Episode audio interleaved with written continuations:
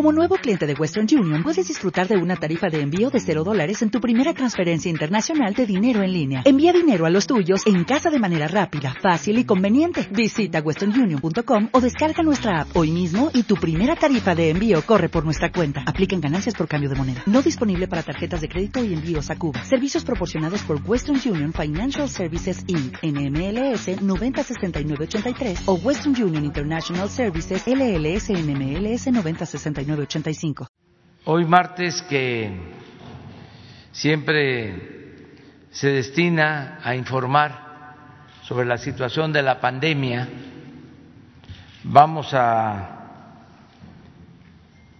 dar a conocer cómo está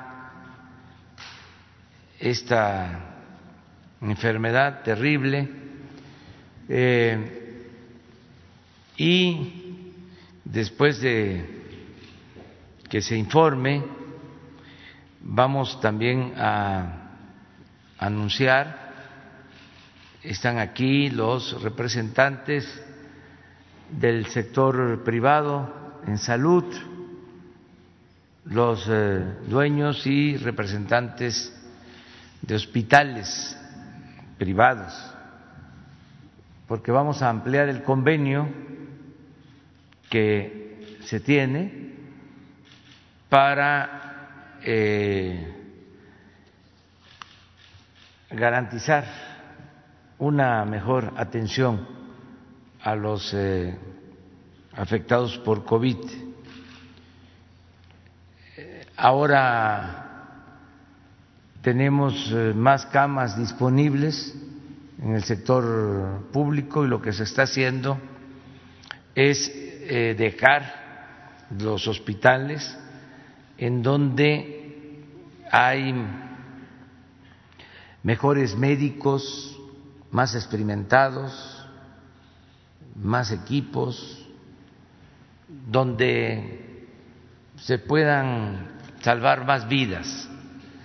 Y también eh, se ha optado para que en hospitales privados, se atienda también a enfermos graves de COVID. Esto no se contempló en la primera etapa del convenio. Se atendían a enfermos de otros padecimientos en hospitales privados para liberar espacios, camas en los hospitales públicos y atender a enfermos de COVID. Ahora se está llevando a cabo esta nueva reconversión para eh, que sean menos los hospitales públicos, pero los mejores, porque eh, tenemos disponibilidad de camas. Entonces, vamos a hacer un esfuerzo para seleccionar, ya se está haciendo con la participación de los estados, los mejores hospitales públicos para salvar más vidas y se agrega este convenio con el sector privado.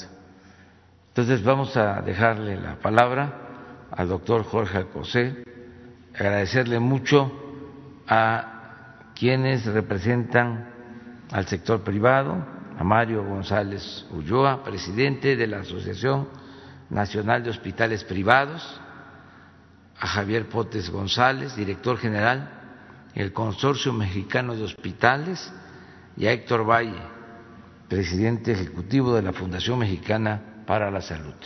Entonces empezamos con el secretario de Salud, Jorge Alcocer, luego eh, Hugo López Gatel nos informa y posteriormente hablamos del convenio. También, desde luego, nos acompaña Marcelo Ebrat, que ha estado ayudando en eh, establecer esta comunicación con la iniciativa privada, nos ayuda también en la atención a nuestros paisanos que están en Estados Unidos y en otros países y nos ayuda en todo lo relacionado con la eh, adquisición de la vacuna que eh, pueda resultar efectiva para prevenir la pandemia. Entonces, vamos con Jorge Alcocer.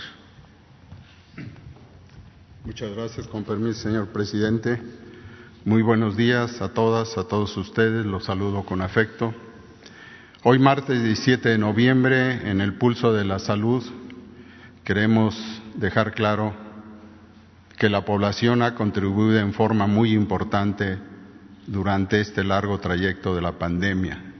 Gracias a todos ustedes, a su solidaridad, su confianza, su comprensión y disciplina. Sobresale su aplomo ante la desafortunada pérdida de vidas de familiares, vecinos, compañeros de trabajo y de momentos de diversión. Hoy verán que todavía estamos en la etapa activa de la epidemia, pero está controlada en la mayoría de las entidades federativas. Nos duele mucho las muertes y los estragos que ha dejado en nuestra población la pandemia, pero en la actualidad afortunadamente esta tiene una tendencia a la baja y esperamos que así continuemos. Eh, les informo que hemos fortalecido, como ya lo expresó el señor presidente, bajo su indicación, hemos fortalecido el objetivo de disminuir los fallecimientos con varias acciones. Una de ellas es basada en la prevención, en la atención primaria a la salud, para prevenir los contagios a nivel de las comunidades y, muy importantemente, hacer, lograr que los pacientes lleguen en forma temprana a los hospitales. En este contexto se han visitado ya más de dos millones trescientos mil casas con atención de más de cuatro millones de personas. Y en segundo lugar, como señalaba el señor presidente, seguimos con una eh, eh, con un uso óptimo, buscando que las hospitales, lo que ya consideramos que está armado a través de muchos meses, cuenten con los mejores médicos y así podamos cumplir con este objetivo. Como recuerdan, el 13 de abril del presente año se suscribió el convenio ya mencionado de colaboración con la Asociación Nacional de Hospitales Privados y, con el Consorcio Mexicano de Hospitales. En aquel entonces el objetivo, ya se señaló, era garantizar, y lo seguiremos haciendo, la atención a derecho habientes de instituciones públicas. Pero hoy tendremos la ampliación de dicho convenio con los hospitales privados. Ellos pondrán a disposición de la población 50 hospitales COVID de estos seleccionados con los mejores médicos y eh, equipamiento, que nos da 150 camas agregados a lo ya mencionado. Así, además de actualizar el informe técnico de la epidemia derivada del SARS-CoV-2 en voz del, doctor Hugo López Gatel, tendremos la información de estado por estado de las condiciones sanitarias.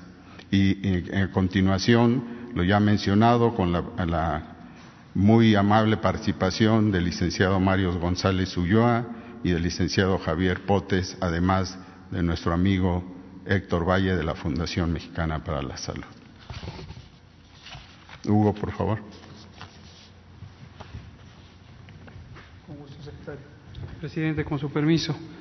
Muy buenos días, tengan todas y todos. Eh, secretario, canciller, Mario, Javier y Héctor, bienvenidos. Eh, como ya indica el presidente y indica el secretario Alcocer, eh, vamos a dar una panorámica con los estados, con las curvas epidémicas y comento solamente dos elementos cruciales. Este esfuerzo de reducir la mortalidad es sumamente importante en la medida en que la epidemia de COVID-19 continuará activa, como lo hemos dicho en innumerables eh, ocasiones, en el mundo y que no existe una identificación predecible de cuándo terminará la epidemia, insisto, en el mundo, todos los países tenemos que estar preparados para convivir con el virus SARS-CoV-2.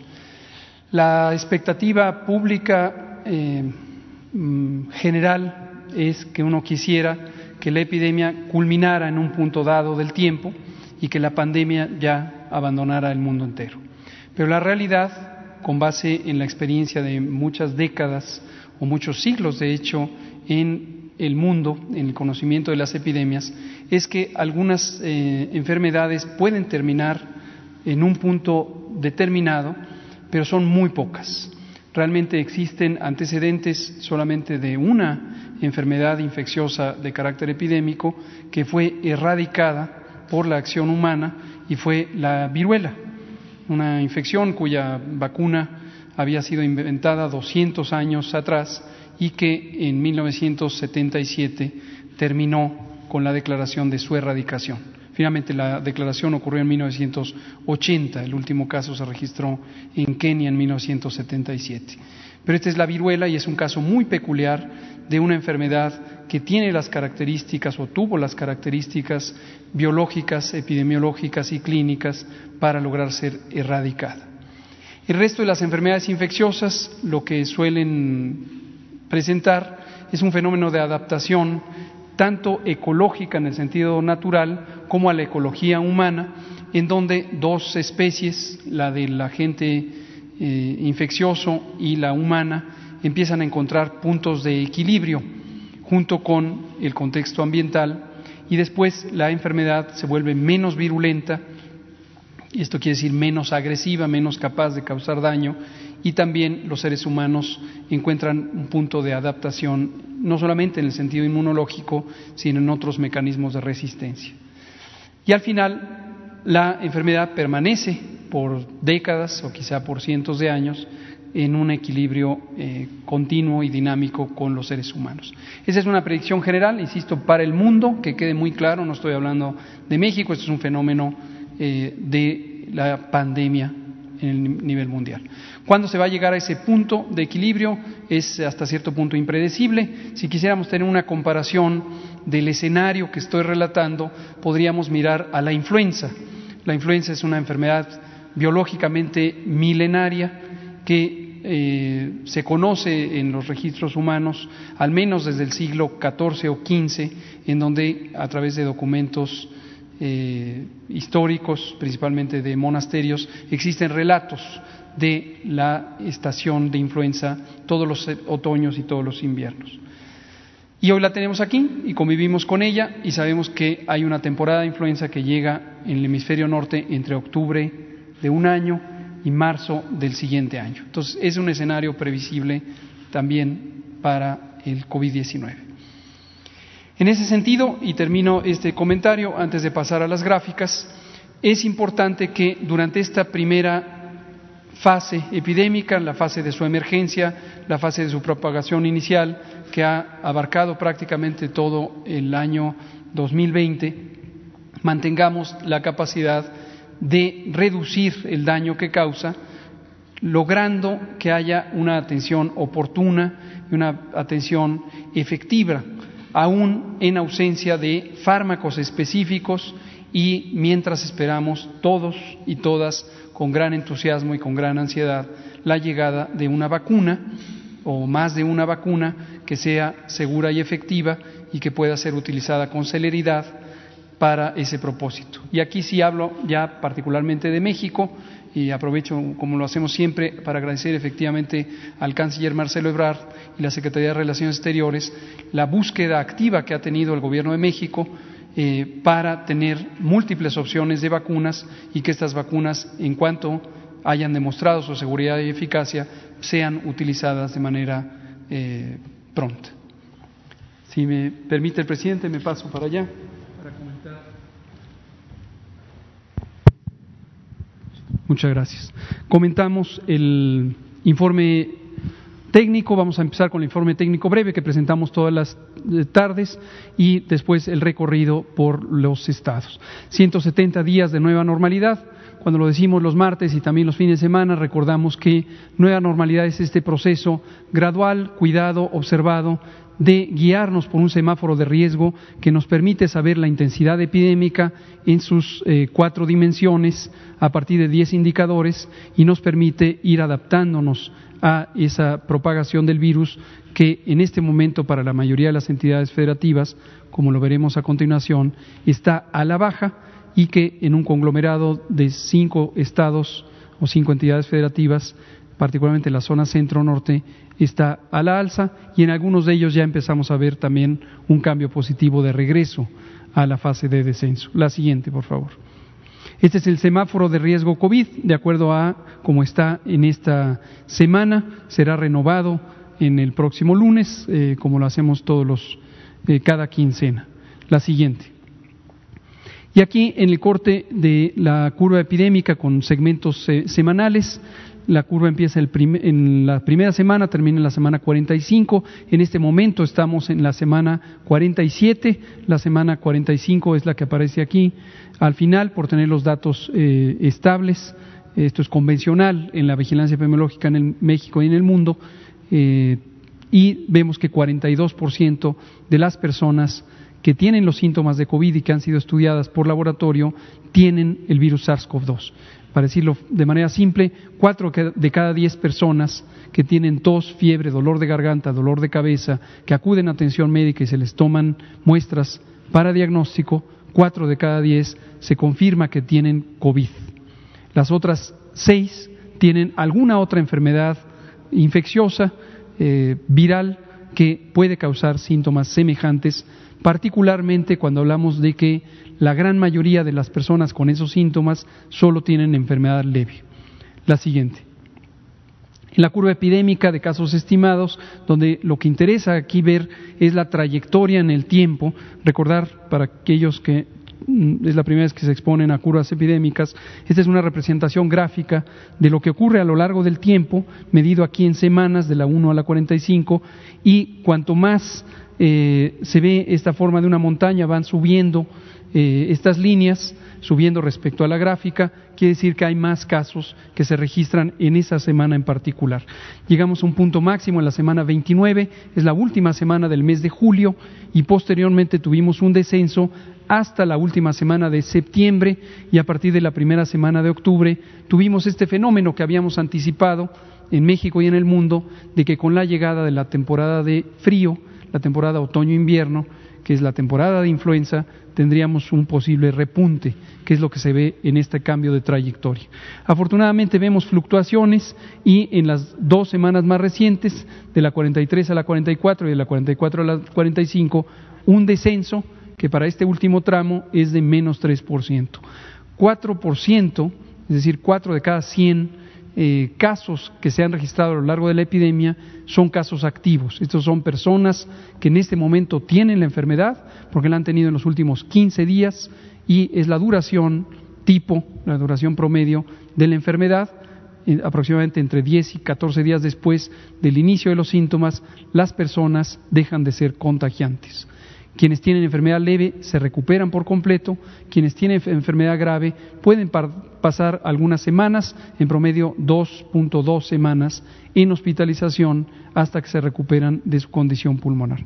Desafortunadamente, por supuesto, cerca del 5% de las personas eh, que tienen enfermedad grave pueden fallecer por un daño pulmonar muy extenso. La siguiente, por favor. En la mortalidad vemos la tendencia semejante, esto lo insisto, lo informamos todas las noches.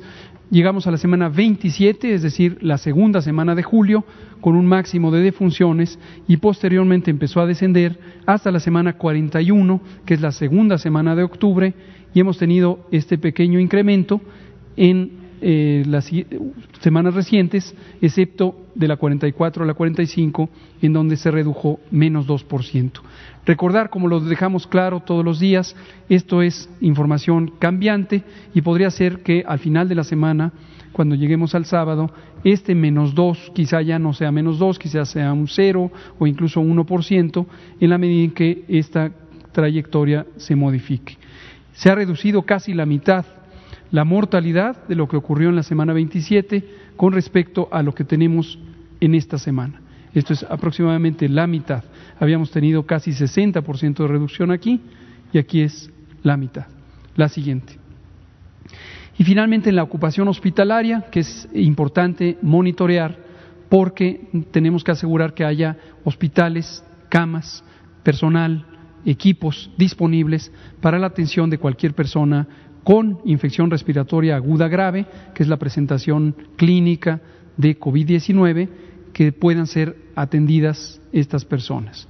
Lo que vemos es que también esta curva no empieza en la primera semana del año, esta empieza en el primer día de mayo. O sea, esto es mayo, junio, julio, y también en el punto máximo de la epidemia, que fue para la hospitalización en la tercera y cuarta semanas de julio, llegamos a ese punto máximo, después empezó a descender y lo mismo, a partir del inicio de octubre empezamos a tener un incremento eh, progresivo en la ocupación hospitalaria.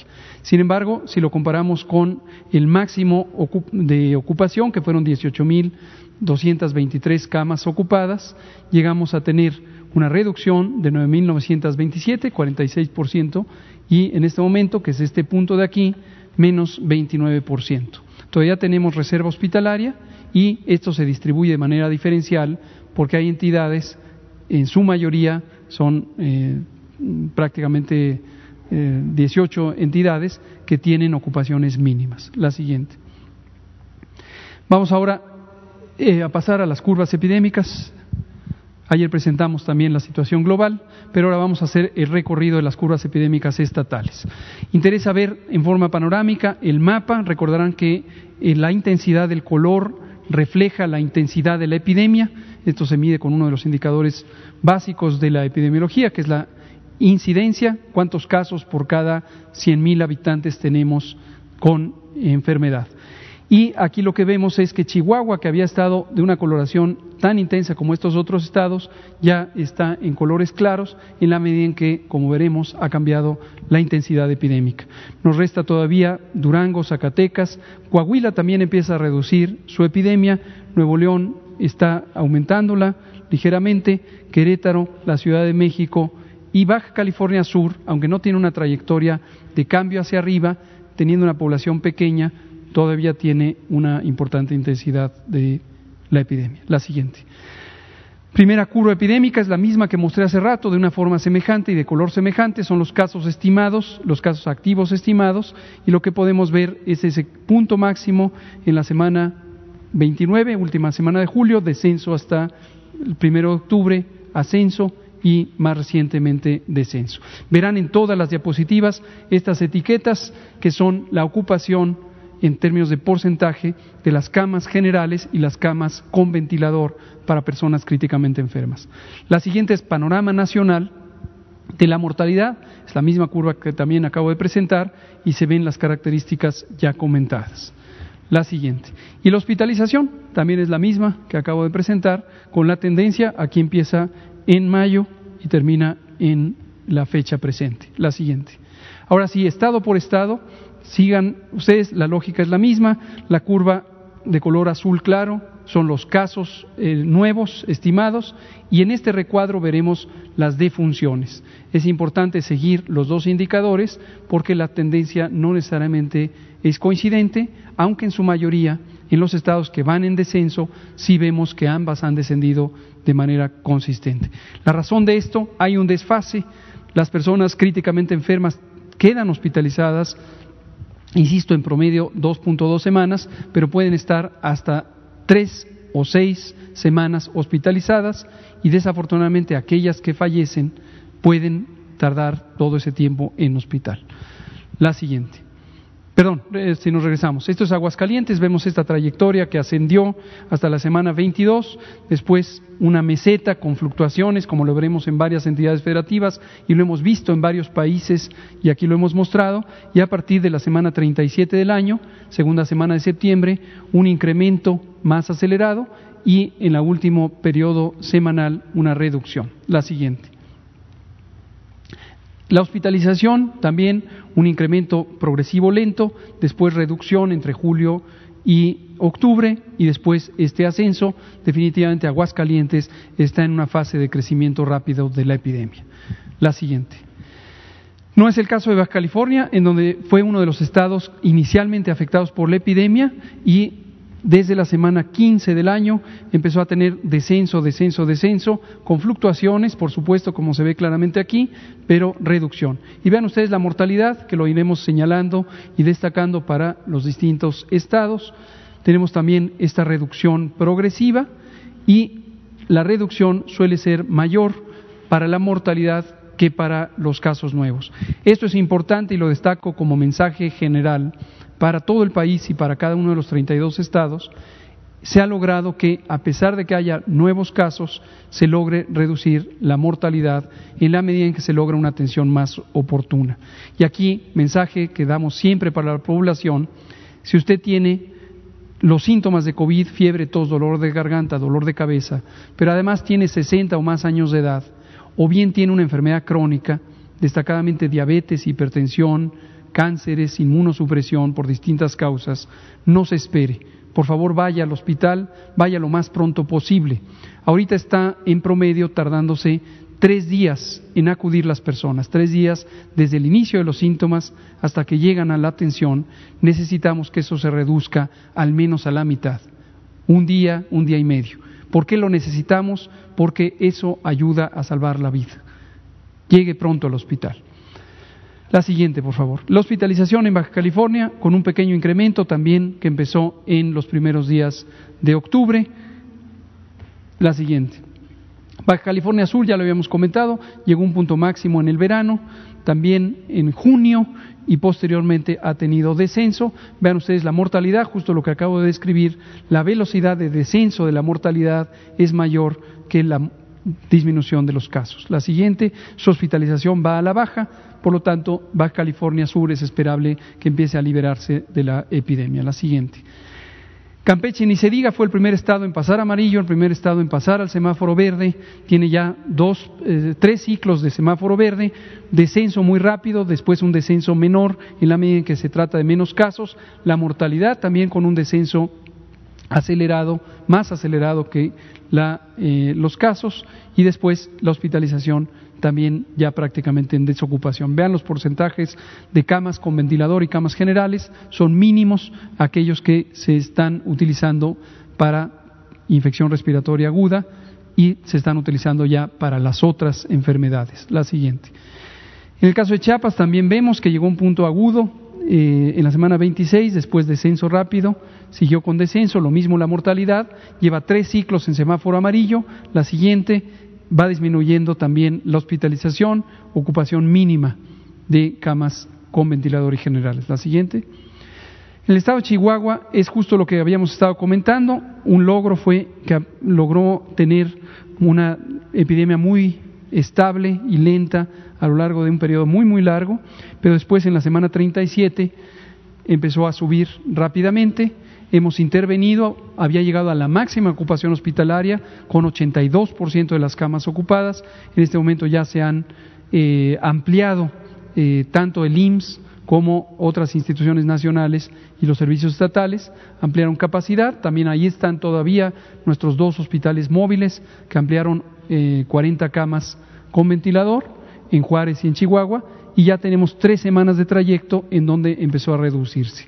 Desde luego sigue en semáforo rojo, pero al actualizarlo la siguiente semana es esperable que descienda. Vean ustedes la hospitalización en el extremo derecho de la gráfica, ya cambió la tendencia y ahora va a la baja. La siguiente. La Ciudad de México, eh, con esta también larga estabilidad, eh, pero con importante transmisión y desde la semana 37 también empezó a tener el incremento. Sin embargo, vean las defunciones, a pesar de que han incrementado los casos, las defunciones se mantienen estables con tendencia a la baja, la siguiente, y en la hospitalización sí vemos que en el último segmento, la última semana o 10 días, tiene tendencia al incremento. Hay una buena reserva hospitalaria en la Ciudad de México, tenemos los institutos nacionales de salud, varios de los centros eh, regionales de la seguridad social y eh, aquí lo que interesa es mantener la estabilidad de la transmisión o reducirla. La siguiente. El caso de Coahuila, vemos también ese cambio brusco en la semana 37, llevamos tres semanas, eh, o dos semanas más bien, desde que empezó a reducirse. La siguiente, y lo mismo la hospitalización, menos fechas, incremento y ya entró en estabilidad.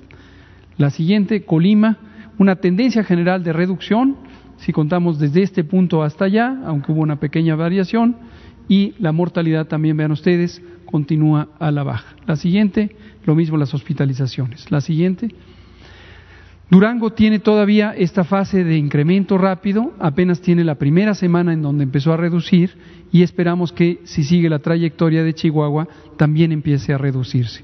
Hemos intervenido para ampliar la capacidad hospitalaria porque todavía la capacidad hospitalaria está siendo utilizada, 71% de camas generales están ocupadas. La siguiente. El Estado de México con una tendencia muy estable a la baja, con pocas variaciones a lo largo del tiempo, lo mismo las defunciones en descenso, la siguiente, y la hospitalización se estabilizó en las semanas recientes, pero en general ha ido a la baja, la siguiente. El estado de Guanajuato con una trayectoria de descenso igual que llegó hasta el inicio del otoño y posteriormente el ascenso, llevamos dos semanas de reducción, las defunciones sin embargo han continuado a la baja y la hospitalización empezó a incrementar en el mismo periodo. La siguiente. El estado de Guerrero, mucha mayor variación, principalmente son sus tres ciudades principales, Acapulco, Iguala y Chilpancingo, con grandes variaciones, pero desde la semana 35 del año, que es eh, finales de agosto, una reducción continua. Y hospitalización, perdón, nomás quería destacar, insisto en destacar la mortalidad en reducción, porque verán que a pesar de que tengamos patrones de alza, en casi todos los casos la, mortalidad va para abajo. Y la hospitalización también va para abajo en Guerrero. La siguiente. El estado de Hidalgo, con algunas fluctuaciones mayores, sobre todo a finales del verano, y después este incremento que ha ocurrido en todos los estados. La siguiente, y la hospitalización con una ligera tendencia al incremento. La siguiente. Jalisco igual que la Ciudad de México, igual que lo veremos en Nuevo León, son las tres zonas de más difícil control porque tienen las metrópolis mayores. Y eso hace que la densidad poblacional, la movilidad y el número absoluto de personas hagan más difícil el control epidémico. Esto técnicamente se llama momento poblacional de transmisión y quiere decir que en el momento en que se establecen medidas de prevención, tarda más en responder los contagios porque queda una reserva de personas todavía contagiantes y un volumen muy grande de personas que pueden ser contagiadas. Y esto lleva a estas mesetas prolongadas, periodos prolongados de eh, mayor transmisión y la buena noticia es que en la semana más reciente del corte de información empezamos a ver ya descenso. La tendencia general de la mortalidad con estas mismas variaciones es al descenso, mientras que los casos se mantenían en esta forma horizontal en esa meseta. La siguiente. Y la hospitalización está estable, todavía no entra a una fase de descenso, esperamos que lo empiece a hacer más o menos 15 días después de que empiezan a reducirse los casos. En el caso de Michoacán, consideramos que va en buen progreso, desde la semana 37 tiene descenso, es uno de los tres estados que pasó de naranja a amarillo en el corte más reciente y vemos que la mortalidad también va en descenso ya desde la semana 37. La siguiente, igual que la hospitalización. La siguiente. Estado de Morelos también con muchas semanas de desde la semana 20 empezó a reducir, primero tuvo una reducción rápida y después una fase de reducción más lenta con importantes variaciones. Vean ustedes las defunciones de manera más estable van en descenso con algunas variaciones, pero en descenso. La siguiente. Y la hospitalización con eh, cargas mínimas, es importante ver la escala, por cierto, aquí tenemos cerca de 75 camas que están ocupadas, se mantienen estables y tiene buena reserva hospitalaria. La siguiente. El caso de Nayarit, muy establemente en reducción, lo hemos destacado por este patrón muy estable, como lo veremos en Tabasco y también en eh, Tamaulipas, desde la semana 29 en descenso, segundo estado que pasó de naranja a amarillo en el corte más reciente, y la mortalidad en descenso progresivo. La siguiente, igual que la hospitalización. La siguiente. Nuevo León, reitero, este patrón de meseta alta de, que ocurre en las tres entidades con mayores eh, densidades poblacionales en las metrópolis. Vean ustedes fluctuaciones, pero en general estable a lo largo del tiempo desde la semana 29, aunque con una trayectoria en general a la alza en semanas recientes. Sin embargo, la mortalidad en descenso. La siguiente. Y la carga hospitalaria fue subiendo, vemos que recientemente entró también en meseta, eso ya puede anticipar la posibilidad de que empiece a descender si siguen por el mismo camino. Oaxaca en general bien, desde la semana 27 también en descenso, con una pequeña exacerbación al inicio del otoño, pero en tendencia descendente y la mortalidad de manera más estable en descenso progresivo. La siguiente, lo mismo, la hospitalización va en descenso y tiene todavía dos terceras partes de reserva hospitalaria. La siguiente, Puebla muy bien, Puebla desde la semana 25 tiene este descenso progresivo, entró en una meseta aquí en esta última fase, tiene ya tres ciclos de semáforo amarillo y la mortalidad desciende de manera continua. La siguiente. Y la hospitalización también se estancó, estamos hablando de 200 camas ocupadas de manera estable. Hemos destacado en el caso de Puebla una actividad muy positiva de planeación del proceso de desconfinamiento que ha logrado posiblemente uno de los mejores balances a nivel nacional entre reactivar la economía y conservar que no se dispare la epidemia. La siguiente. El caso de Querétaro es distinto, aquí sí lo vemos esta trayectoria en general de ascenso prácticamente desde la semana 18, desde la semana 18 vemos este ascenso, pequeño eh, remanso y después un ascenso mucho más acelerado estabilidad en la mortalidad con algunas variaciones, pero en general una trayectoria que todavía no entra en una fase de descenso.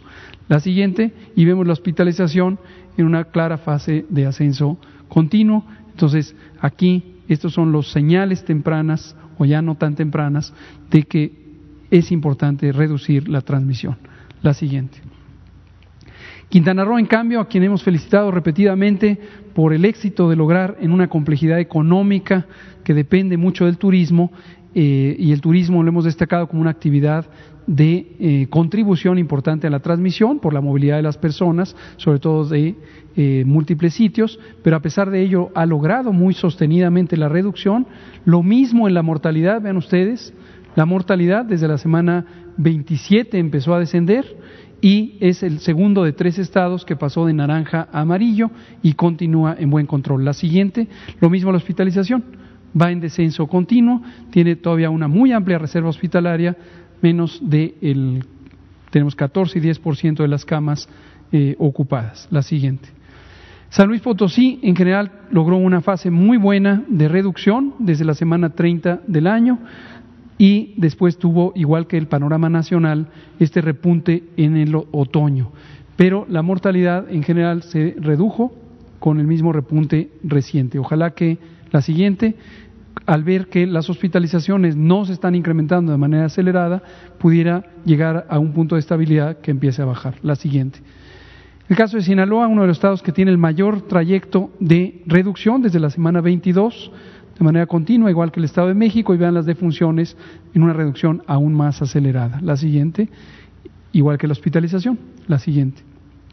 Sonora, poco parecido, eh, tenemos una reducción desde la semana 27, después esta meseta eh, a partir de octubre, la semana 40, el inicio de octubre, y tenemos esta meseta, la siguiente y una larga meseta también en las hospitalizaciones, prácticamente desde el mes de septiembre, que ya no se reduce la hospitalización, sin embargo, no ha incrementado significativamente.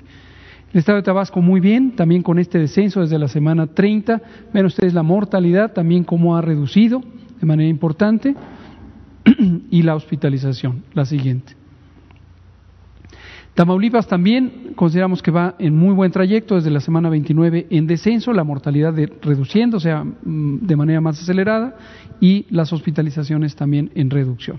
La siguiente, el estado de Tlaxcala lo mismo, un patrón de descenso con la llegada del otoño, también un pequeño repunte, pero en general estable, y la mortalidad en reducción continua. La siguiente, lo mismo que la hospitalización. La siguiente. Veracruz, mismo patrón, vemos reducción de los casos, vemos reducción de la mortalidad, la siguiente, vemos reducción de la hospitalización, la siguiente, Yucatán, reducción de los casos, reducción más acelerada de la mortalidad, la siguiente, y reducción de la hospitalización con una pequeña meseta que se ha estabilizado ahí en cerca de 120 casos o camas que están ocupadas. La siguiente. Zacatecas, terminamos con el recorrido. Eh, tiene un patrón semejante al de Querétaro, semejante al de Coahuila, semejante a los estados de la zona centro-norte que están en ascenso. Tuvo un ascenso progresivo. Entre el, el mes de julio y octubre empezó a reducir, pero después con este ascenso que todavía no se ve un punto de inflexión en donde cambia la trayectoria. La mortalidad con importantes variaciones y en la última semana se redujo, pero es importante la siguiente contemplar las hospitalizaciones porque Zacatecas también va a la alza. Entonces, hoy vamos a destacar a Zacatecas y a Querétaro junto con Durango, que todavía va en incremento, como los tres estados en los que hay que poner mayor cuidado, mayor atención. Pero el resumen nacional es esta tendencia en donde se ha logrado reducir la mortalidad, a pesar de que en algunas entidades aumenten los casos y en su enorme mayoría los casos van reduciéndose en las entidades federativas y en el conjunto del país. Eso es todo, presidente.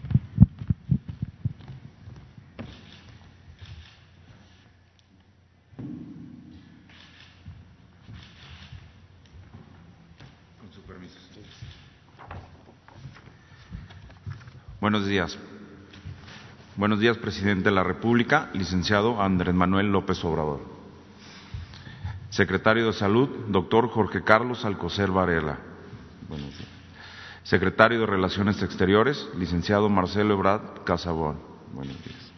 Subsecretario de Prevención y Promoción a la Salud, doctor Hugo López Gatel Ramírez. Buenos días. Invitados especiales. Como bien se ha señalado, la Asociación Nacional de Hospitales Privados y el Consorcio Mexicano de Hospitales renuevan la suscripción al convenio marco para la prestación de servicios médicos y hospitalarios del programa Todos Juntos contra el COVID-19. En esta nueva etapa del convenio, se continuará proporcionando la atención a los pacientes en las intervenciones incluidas anteriormente. Además, se busca añadir hasta 150 camas en hospitales privados del país para el manejo y cuidado de los pacientes afectados por COVID-19. Con esta acción, los hospitales privados del país confirmamos que seguiremos participando activamente en la estrategia del Sistema Nacional de Salud para contener y mitigar las afectaciones que está generando el virus SARS-CoV-2 el proceso de referencia de los pacientes seguirá la misma metodología utilizada anteriormente, empleando la plataforma desarrollada por la Fundación Mexicana para la Salud. Los hospitales privados seguiremos fieles a nuestro compromiso con México y sus ciudadanos. Muchas gracias. Con su permiso.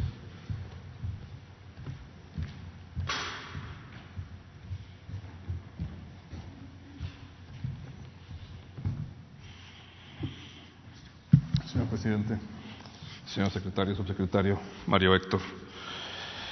Hoy como nunca, en la historia del sector salud en México, se requiere de voluntad y esfuerzos de colaboración. En ese sentido, las asociaciones hospitalarias del sector privado están convencidas de que, de que la colaboración público-privada en salud es necesaria y posible cuando se tiene como prioridad la salud de los mexicanos. La Asociación Nacional de Hospitales Privados y el Consorcio Mexicano de Hospitales Ratificamos con gusto nuestro compromiso con este acuerdo histórico, convencidos de que nuestra aportación está alineada con las instituciones de gobierno enfocadas en mantener y recuperar la salud de los mexicanos. Reconocemos y agradecemos la apertura para este diálogo que se ha mantenido ininterrumpido desde el inicio con la Secretaría de Salud, el Consejo de Salubridad General, las instituciones de salud del Gobierno, así como con la Secretaría de Relaciones Exteriores y Fonsalud. Muchas gracias.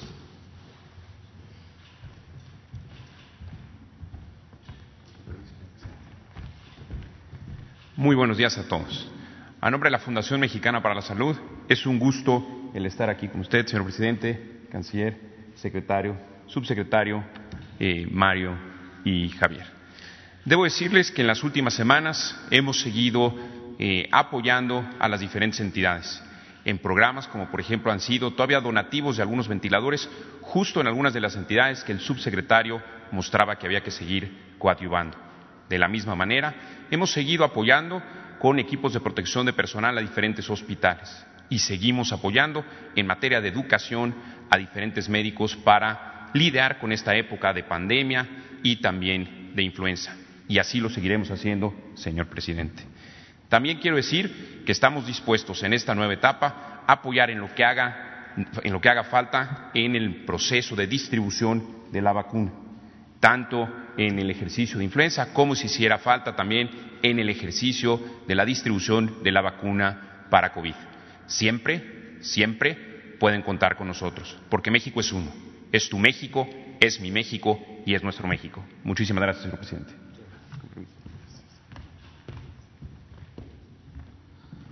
Bueno, pues este es el informe en eh, esencia.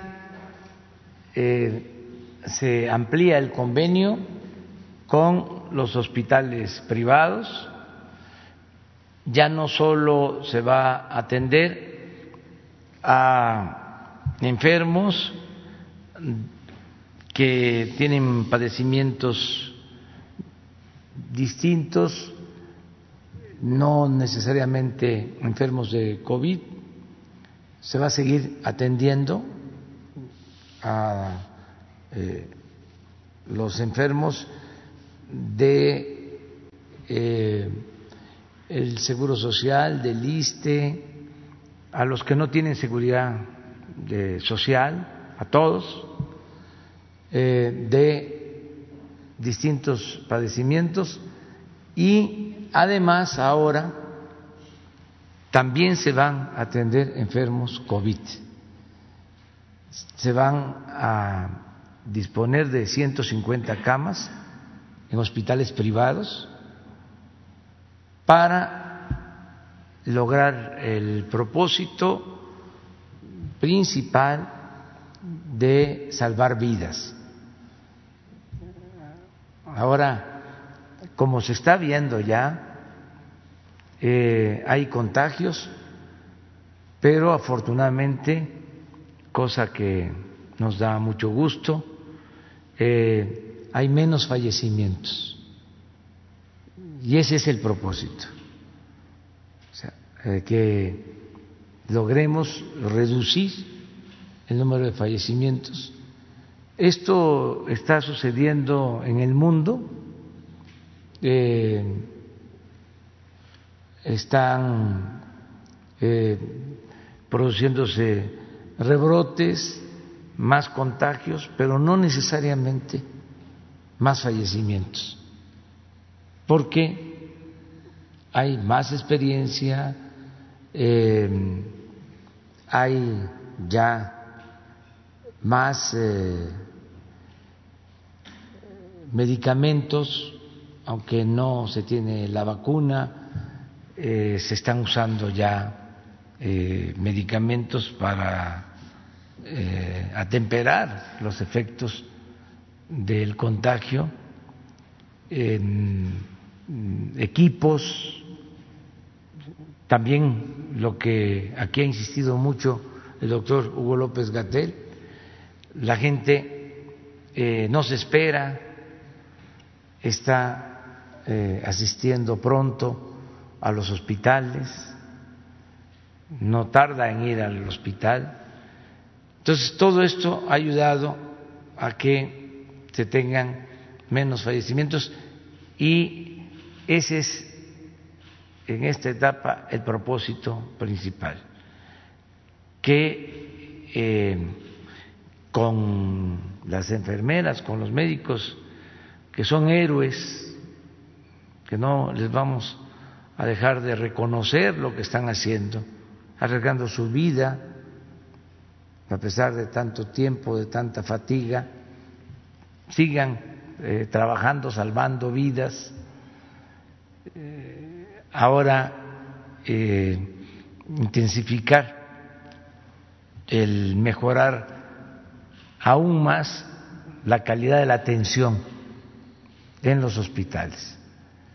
Por eso se agrega que 150 camas para enfermos eh, delicados, graves, del sector privado puedan estar a disposición. Este es parte del convenio. Eh, se podría contar con más eh, camas, o mejor dicho, tendríamos recursos para este, que se contara con más camas del sector privado, pero son las que hay disponibles.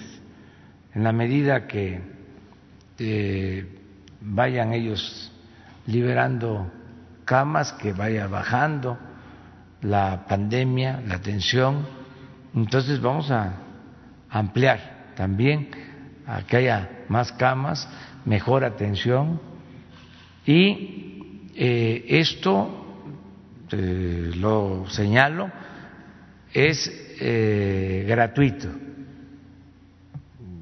Cualquier persona, gente humilde que esté enfermo puede ir, de acuerdo al procedimiento que se va a estar informando, que se va a dar a conocer, puede ir a un hospital, a esas 150 camas, y ser atendido bien, como lo merece cualquier ser humano, y este, salir adelante, es decir, salvarse.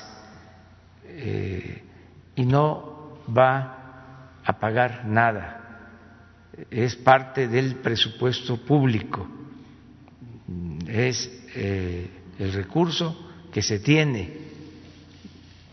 porque eh, Afortunadamente eh, contamos con finanzas públicas sanas. Tenemos para estos eh, eh, gastos, o mejor dicho, para esta inversión, que no es un gasto. tenemos posibilidad de hacerlo. Entonces, agradecerle mucho a los hospitales privados. Es ejemplar la coordinación que se ha logrado entre sector público y sector privado. Lo que aquí se ha destacado. Cuando se trata de la salud del pueblo, todos juntos, unidos. Podemos tener diferencias en otras cosas, pero para eh, la atención médica, eh, esto que es tan importante, estamos mucho, muy unidos, juntos. Además, con mucho apoyo de empresas, mm, con mucho apoyo de fundaciones particulares, privadas. Ya vamos a dar un informe posterior, porque hay fundaciones que se han hecho cargo durante todo este periodo de eh, financiar eh, hospitales que se instalaron. Esto es eh, la infraestructura, pagan los médicos, pagan las enfermeras, pagan los medicamentos, empresas y fundaciones a las que les agradecemos mucho y en su momento vamos a este, destacarlo aquí mismo, porque eh, nos han ayudado bastante. Esto nos ha permitido ir saliendo de esta pesadilla, de esta situación tan dolorosa por los daños que causa esta pandemia. Entonces, ahí vamos poco a poco. Entonces, si abrimos con él y luego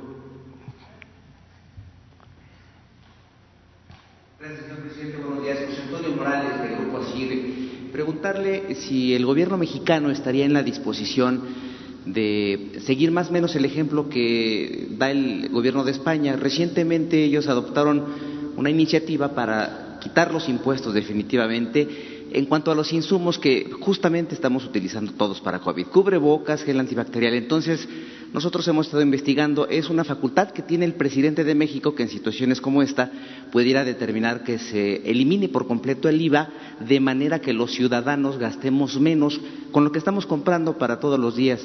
¿Esa posibilidad existe? ¿Lo podría contemplar? Y si me permite una segunda pregunta. Pues nosotros ya tenemos este, una estrategia que nos ha funcionado, que consiste en garantizar a todos el derecho a la salud, que la atención médica y los medicamentos sean gratuitos. Entonces, eso eh, es ya importante. No queremos entrar en quitas de impuestos porque no queremos regresar al modelo, a la estrategia utilizada en otros tiempos de que se daban estos subsidios y habían distorsiones. Al final de cuentas, no se ayudaba a la gente. Entonces, vamos a seguir con la misma política fiscal que consiste en no aumentar impuestos en términos reales y garantizar el derecho a la salud. Eso es lo que puedo comentar. Bien, gracias. Segunda pregunta. Eh, hay una empresa que es PMI, que es eh, el brazo ejecutor de Pemex en cuanto a a maniobras. Y hace unos días incluso se hizo público el hecho de que algunos trabajadores eh, también denunciaron que les estaban pidiendo desde Pemex que regresaran el reparto de utilidades que habían recibido. Entonces quisiera confirmar con usted, señor presidente, ¿eso es verdad? ¿Se les está pidiendo que regresen un dinero que ellos ya habían cobrado y esto aparentemente sería para mejorar las finanzas en general del gobierno? ¿Esto es cierto? No, es parte de la campaña de distorsiones de desinformación de los que no nos quieren. La mayoría de los medios de comunicación, con honrosas excepciones, tienen una campaña en contra nuestra. Y sí, en efecto, leí en un periódico, creo que fue el Universal, que está dedicado como el Reforma a estarnos este, atacando de que obligaban en Pemex a que los trabajadores entregaran su aguinaldo. Lo hemos dicho aquí ya varias veces, desde que se dio a conocer de que íbamos voluntariamente los altos funcionarios públicos, aclarando también, porque no se matiza es todo a tabla rasa. La mayoría de los trabajadores al servicio del Estado eh, reciben de, de manera completa su aguinaldo. Y solo los que estamos hasta arriba de la pirámide,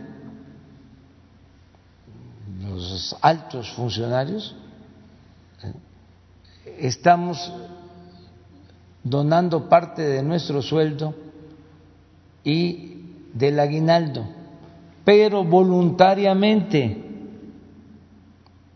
No hay ningún descuento por parte de la Tesorería de la Federación.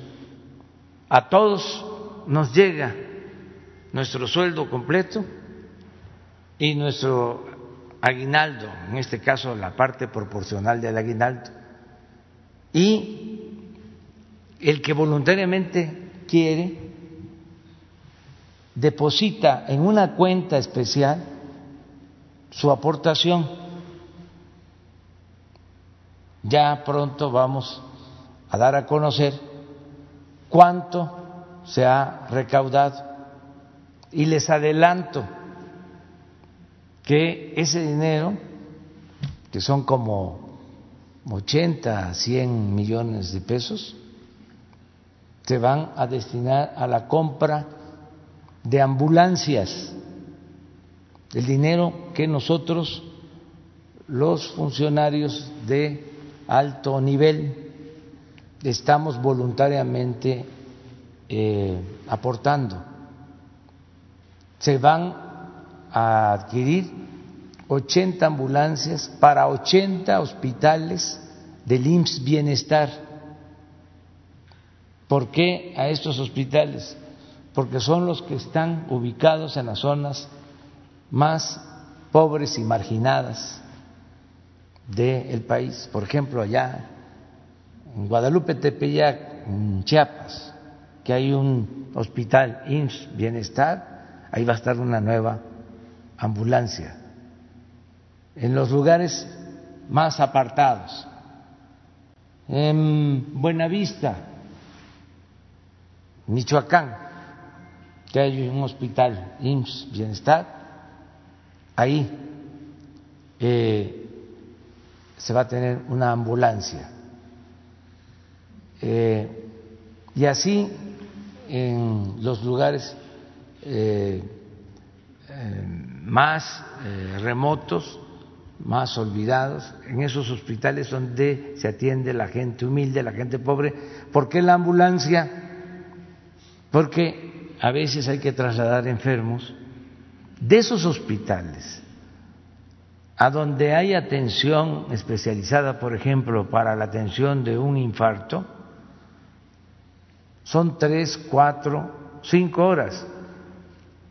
Y cuando hice el recorrido, hicimos el recorrido la primera vez por esos 80 hospitales, nos encontramos no solo que no había médicos y no había especialistas, sino que no había eh, ambulancias, o había una ambulancia que permanecía mucho tiempo en el taller y que cuando llegaba una gente que requería ser trasladada a donde pudiese tener una intervención de, para enfrentar un infarto, pues no había cómo trasladarlos y se morían o se mueren si no tienen la posibilidad de llegar a tiempo.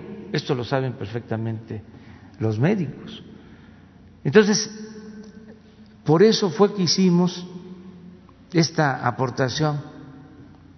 Ya eh, cuando se tengan estas 80 ambulancias, pues ya se va a informar. Esto fue lo que aportamos y es lo que se entregó. Pero por la fuerza nada, somos juaristas, no como los conservadores. Y Juárez decía, nada por la fuerza, todo por la razón y el derecho. Entonces, en lo de Pemex, para no hay este nada que sea obligatorio o que le estén quitando el aguinaldo, es el que quiera aportarlo. ¿Podrían los trabajadores denunciar tal vez al órgano de control interno o a la Secretaría de la Función sí, Pública? pero no este, eh, hace falta porque van a recibir o están recibiendo todo su dinero. El reparto de utilidades que ya habían cobrado de este año, ¿eh? o sea, se les están pidiendo que lo regresen. No, en ningún caso. Perfecto. O sea, con esta pregunta termino, si me lo permite. En cuanto a los maestros, hay algunos maestros, varios por cierto, que si se aprueba, por ejemplo, la propuesta del outsourcing que usted entregó a la Cámara de Diputados, ellos, digamos, quedarían incluso más en la indefensión porque muchos de ellos trabajan tal vez por ese sistema. Entonces, la pregunta concreta sería, para ellos existiría la posibilidad de que toda vez que se deseche ese modelo de subcontratación fueran ya eh, contratados con todas las de la ley, porque incluso perdieron prestaciones, pero podrían ya ser contratados por parte de la SEP y estamos hablando de miles de maestros que trabajan tanto en la Ciudad de México como en distintas entidades, aunque en el caso de la Ciudad de México, bueno, pues dependemos todavía en materia de educación de la Secretaría de Educación Pública, a diferencia de las entidades, presidente. Es es este, ilegal la subcontratación en el caso de los servidores públicos. Puede ser que en las escuelas privadas exista ese mecanismo, pero en la eh, educación pública, pues el responsable de la contratación es el gobierno, sea el gobierno del Estado o sea el gobierno federal. No existe, no debe de existir.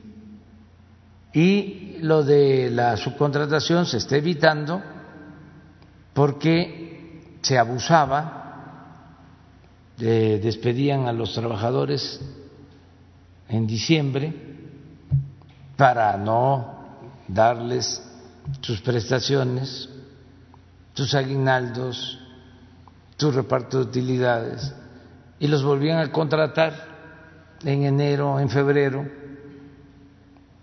Hay este una gráfica, a ver si la tienen, del Seguro Social, para que vean eh, cómo eh, se comportaba eh, la contratación de trabajadores por este mecanismo. A ver si se pone. Es muy importante porque hay quienes no están de acuerdo, pues no les gusta. Los buenos empresarios eh, tienen que atender bien a sus trabajadores. Y la mayoría de los empresarios lo hacen.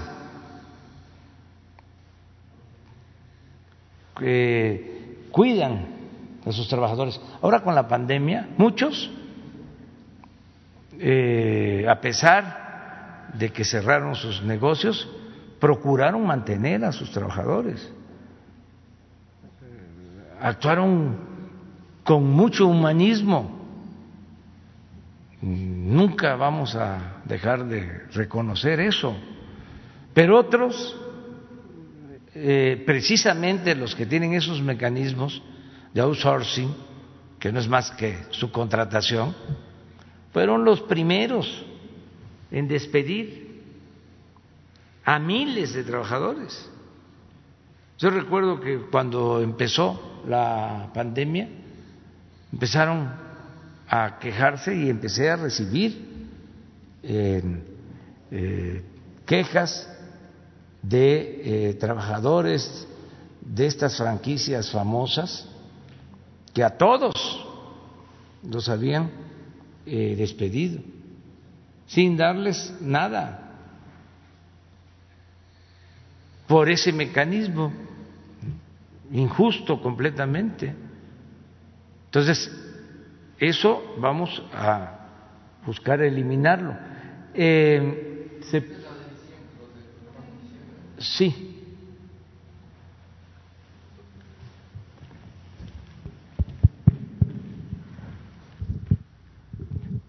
Esto es el 18. Eh, esta reforma se aprobó en el gobierno de Felipe Calderón. Pero si eh, nos vamos hacia atrás, es exactamente lo mismo. Nada más que aquí ya... A ver, ¿por qué no la pones toda?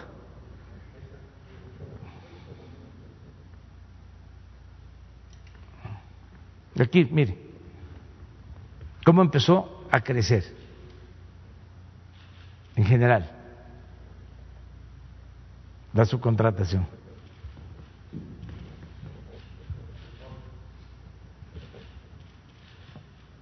¿Sí? Eso es en general. ¿Cómo creció? Ahora vuelve con la de, de diciembre. ¿Cómo se explican de que en diciembre se pierden 378 mil empleos. Estoy hablando de los trabajadores inscritos al Seguro Social. Se vuelven a contratar Llega de nuevo diciembre del 20, del, del 19. Sí, de nuevo, 382 menos. ¿Qué fenómenos eh, eh, se enfrentó? ¿O qué pasa en los diciembre? Si es cuando se recibe el aguinaldo, si es cuando se tienen más ingresos, ¿por qué está caída? Ah, porque aquí despiden para volver a contratar. Entonces, esto es ilegal y es inmoral. Entonces, por eso ya no vamos a permitirlo. El, gobierno tiene contratados eh, servicios de outsourcing. ¿Cuántos servicios tendría contratado? ¿Tendrá la información, presidente? No, no tengo la información, pero donde haya, se termina. Por ejemplo, en el caso de maestros en línea, maestros a distancia por Internet. Donde haya, se termina. O sea, ¿qué pasaría con ellos? El gobierno se hace cargo de pagarles. O sea, ¿se les va a basificar? Eh, hemos venido regularizando. En el caso de la Secretaría de Educación, la vez pasada dábamos a conocer que se han regularizado, se han basificado a 370 mil maestros en lo que va de nuestro gobierno, como nunca. Y vamos a seguir haciéndolo. Tengo el compromiso de basificar a los trabajadores de la salud que están por honorarios, están trabajando de eventuales, pero no es que se va a impedir la subcontratación y solo en el sector privado, no en el sector público, no, es para todos, pero es en beneficio de los trabajadores. Y además también en beneficio de la hacienda pública y del Seguro Social y del Infonavit. Pero al final de cuentas en beneficio del trabajador.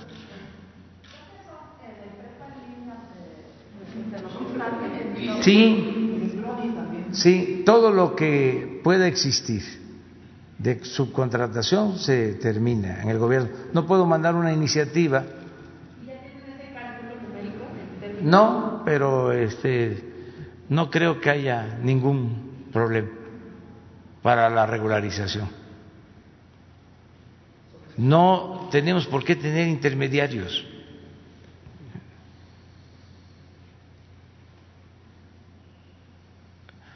¿Saben que habían despachos que se encargaban de esto? Y muy influyentes. Hasta con el apoyo de medios de información. Había un despacho que manejaba a cerca de 200 mil trabajadores con este mecanismo de subcontratación. 200 mil trabajadores. Un despacho. Y muy vinculados también a la eh, entrega de o manejo de facturas falsas.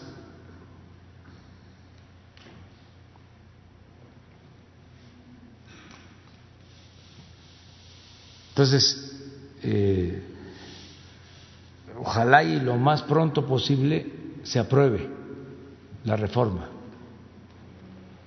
Y mm, sí me han visto representantes de los empresarios y les he comentado de que vamos a hablar sobre el tema pero aprovecho pues también para mandarles a decir que no me pidan que yo me convierta en cómplice de una maniobra que afecta a los trabajadores. No soy encubridor, ya para que mejor este, desistan. Si el Congreso, si los diputados quieren este, que se mantenga la subcontratación, son libres, es un poder independiente, pero el Ejecutivo no quiere que existan eh, estos mecanismos que afectan a los trabajadores. O sea, sabiendo, porque si no eh, eh, tuviésemos los datos, porque esto es de sentido común, es juicio práctico. ¿A qué se debe que se pierden 300 mil empleos en diciembre? No se pierden en noviembre, no se pierden en enero, ni en febrero, ni en marzo. Bueno, ahora por la pandemia, en abril se perdieron 500 mil, pero es otra situación pero en situación eh, normal, en tiempos normales, todos los diciembres, por este mecanismo de evasión, de defraudación. Entonces, todos aportarnos bien, todos a cumplir con nuestra responsabilidad.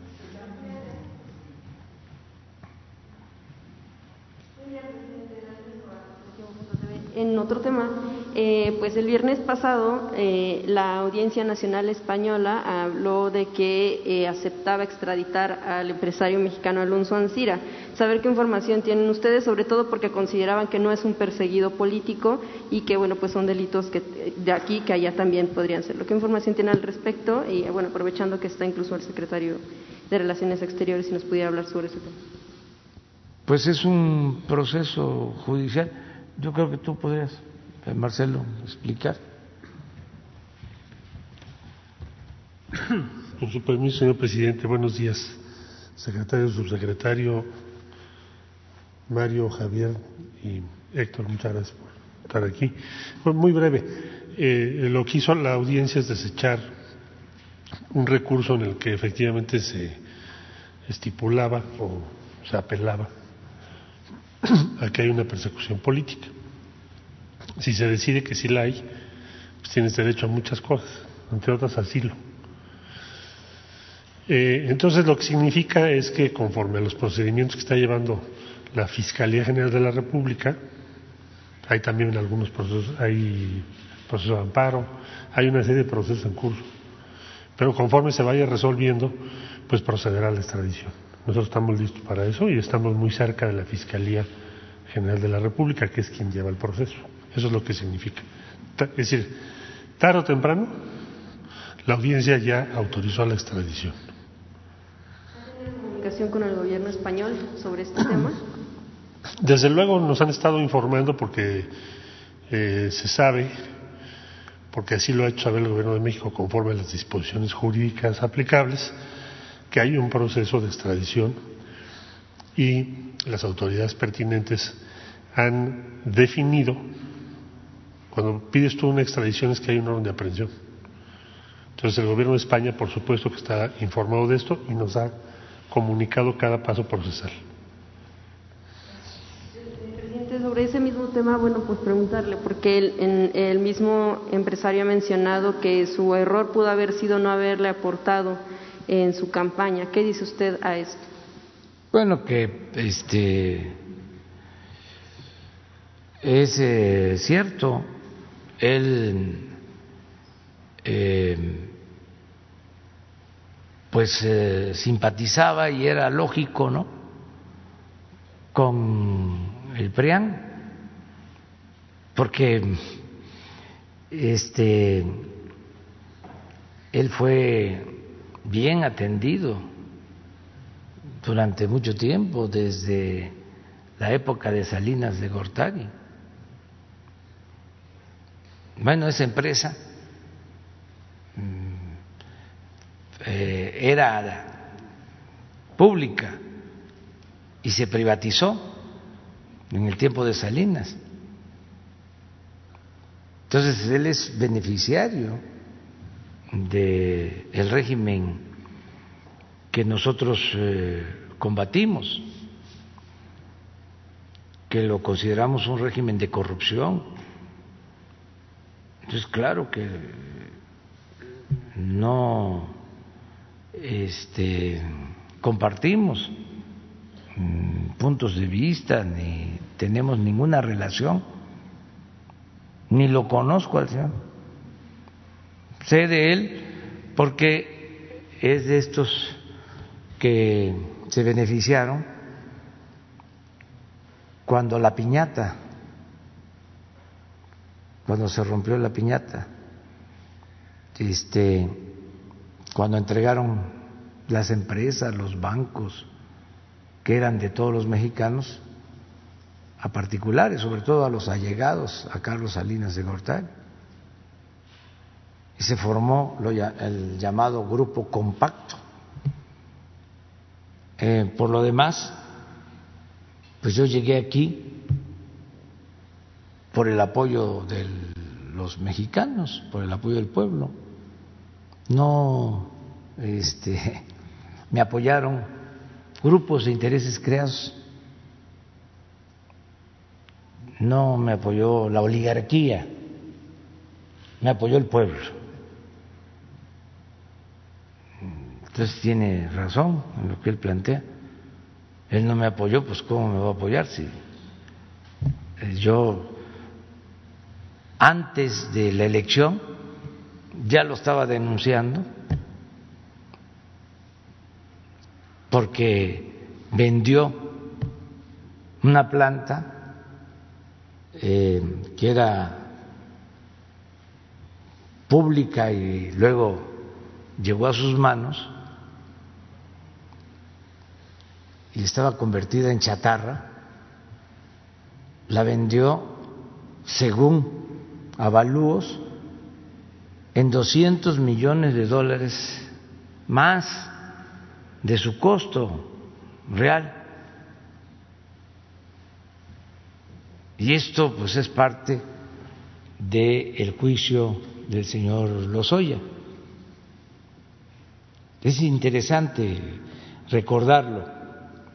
Eh, Salinas privatiza, así como em, entrega a los bancos y otras empresas, privatiza también eh, Fertimex. Y estas plantas las van entregando a particulares. Por ejemplo, esa planta de agronitrogenados eh, se le entrega a un, una gente cercana a él, que fue gobernador de Coahuila, Ahora voy a recordarlo.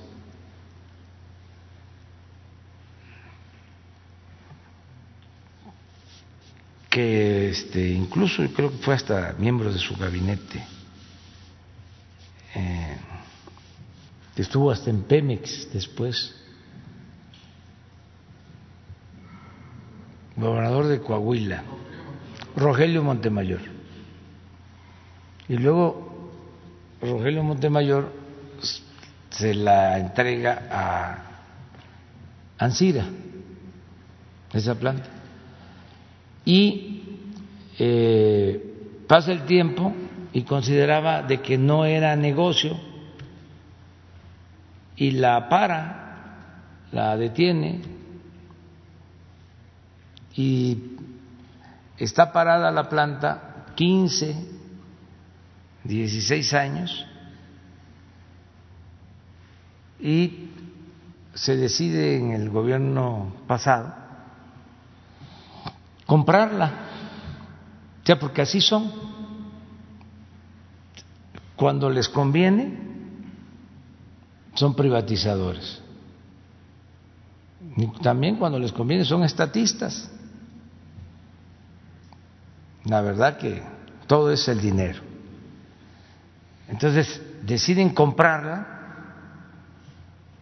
hacen el avalúo, este, esto es en los acuerdos que se llevan a cabo en la Cámara de Diputados en el llamado Pacto por México, que no fue más que pacto contra México.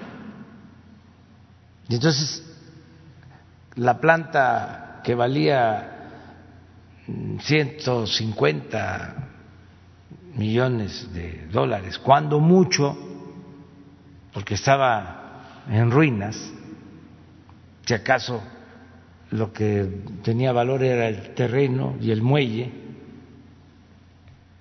hay quienes hablan de que valía 50 millones de dólares, cuando mucho. Hacen un avalúo a modo y terminan pagando 370 millones de dólares, 200 millones de dólares más según la auditoría eh, de la Cámara de Diputados. 200 eh, millones de dólares más. Entonces, compran esta empresa chatarra y todavía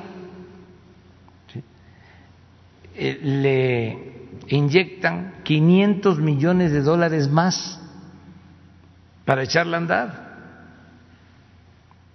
Ahí está todavía la deuda de Pemex. Casi mil millones de dólares. Apenas está produciendo la planta. Entonces, todo un fraude. Pero esto lo dije desde mucho antes, lo planteé, es más, fui allá a la planta, hay un video en mi Twitter, mi Face, sobre eso, de que este era un atraco. Yo considero que fue el negocio eh, más jugoso que se hizo en el mundo. O sea, el de más eh, utilidad en todo el mundo en el año que se llevó a cabo esa operación. Entonces, ahora se está procediendo legalmente y el Señor dice, pues es persecución política. No. Y además, eh, quien iba a comprar Altos Hornos de México ofreció que si compraba Altos Hornos de México, como aquí se dijo, lo primero que iba a hacer era hacerse cargo de pagar los 200 millones de dólares devolverle a la nación los 200 millones de dólares. Me hicieron la propuesta, dije, adelante, que nos reparen el daño. Entonces el señor dijo, no, no, no tengo nada que este, devolver. Últimamente creo que dijo, si ofrece disculpa este, el presidente, entonces sí devuelvo los 200 millones de dólares. Pues ya le ofrecí disculpa porque yo lo que quiero es que regrese, ¿no? pero lo que se llevó. Este, entonces así está la, la, la historia. sucedió en Quintana Roo, eh, después hubo otra manifestación en la que, de acuerdo con las autoridades del Estado, Eh, se hablaba que había participación, eh, que los disturbios fueron por parte de hombres, incluso colectivas que se deslindaron de este asunto. Eh, de hecho, el gobernador Carlos Joaquín acusó que eran personas pagadas de otras, por otras entidades federativas para desestabilizar pues la paz en esa ciudad. También, bueno, pues hablaba de que pues hay que hubo daños a propósito eh, en contra de servidores y de bienes públicos. También, bueno, pues es importante eh, mencionar que en los días anteriores se hablaba de que había sido un problema también del funcionamiento del mando único. Por un lado, eh, respecto de estas acusaciones que se hacen en torno a otros estados, pues que pudieran estar interviniendo, y si eso lo han observado ustedes, y por otro lado, el tema del funcionamiento, ¿cómo lo observan ustedes por parte del mando único? No, pues es un asunto del Estado. Yo sí creo que actuó bien el gobernador Carlos Joaquín, este, porque se castigó a los que dieron la orden o permitieron que se disparara al aire cuando se están manifestando las eh, eh, mujeres, de estos colectivos feministas. Yo creo que se actuó bien en despedir tanto al director de la policía de Benito Juárez, Cancún, como al de Seguridad Pública del Estado. Actuó muy bien el gobernador. Y eh, también hoy nos eh, informaron de que ya detuvieron a dos presuntos responsables del asesinato de, eh, del feminicidio. Entonces, eso es lo que se tiene que hacer, dar resultados. Y no caer en provocaciones, porque sí hay personas que se quieren montar en los movimientos que tienen una demanda justa. Por ejemplo, el manifestarse en contra de feminicidios y la protección a las mujeres, pues es justo. Y hay que garantizar el derecho de manifestación y de protesta, el derecho a disentir. Eso está bien. Pero de repente aparecen oportunistas de toda índole, ¿no? como este caso de Cancún y otros. Entonces, eh, hay que eh, evitar caer en la trampa de la violencia y ir resolviendo nuestras diferencias y nuestros problemas, los problemas grandes, graves que hay eh, con el diálogo, con el entendimiento, eh, con la aplicación de la ley. Y ahí vamos avanzando. Aquí tenemos ahora un diferendo porque los de frena, los directivos, que no los patrocinadores, porque este, además de los directivos hay patrocinadores, pero los directivos dicen, ya levantamos el plantón, ¿no? Y vamos a seguir luchando. Y eso está muy bien, que este, no se desanimen, que sigan adelante. Pero se quedaron este, ahí miembros de la organización porque se dividieron. Que ahora el señor este, Lozano, sí, dice que los que se quedaron son de nosotros. No, no, no. Este, son de ellos mismos porque no se pusieron de acuerdo y se quedaron ahí. porque es muy difícil levantar un movimiento, más cuando no hay una causa justa. Entonces, este, ellos tienen que hacerse cargo y resolver, y tampoco se les está desalojando. Ellos son los que tienen que decidir. Ya ha quedado de manifiesto que no se vinieron a dormir ahí los dirigentes. Nunca habían habido tantas casas de campaña sin ser ocupadas. Se quedaban 30, 40 y hay como 200 o 300 casas. No vino este Juan Francisco del Universal a ayudarlos.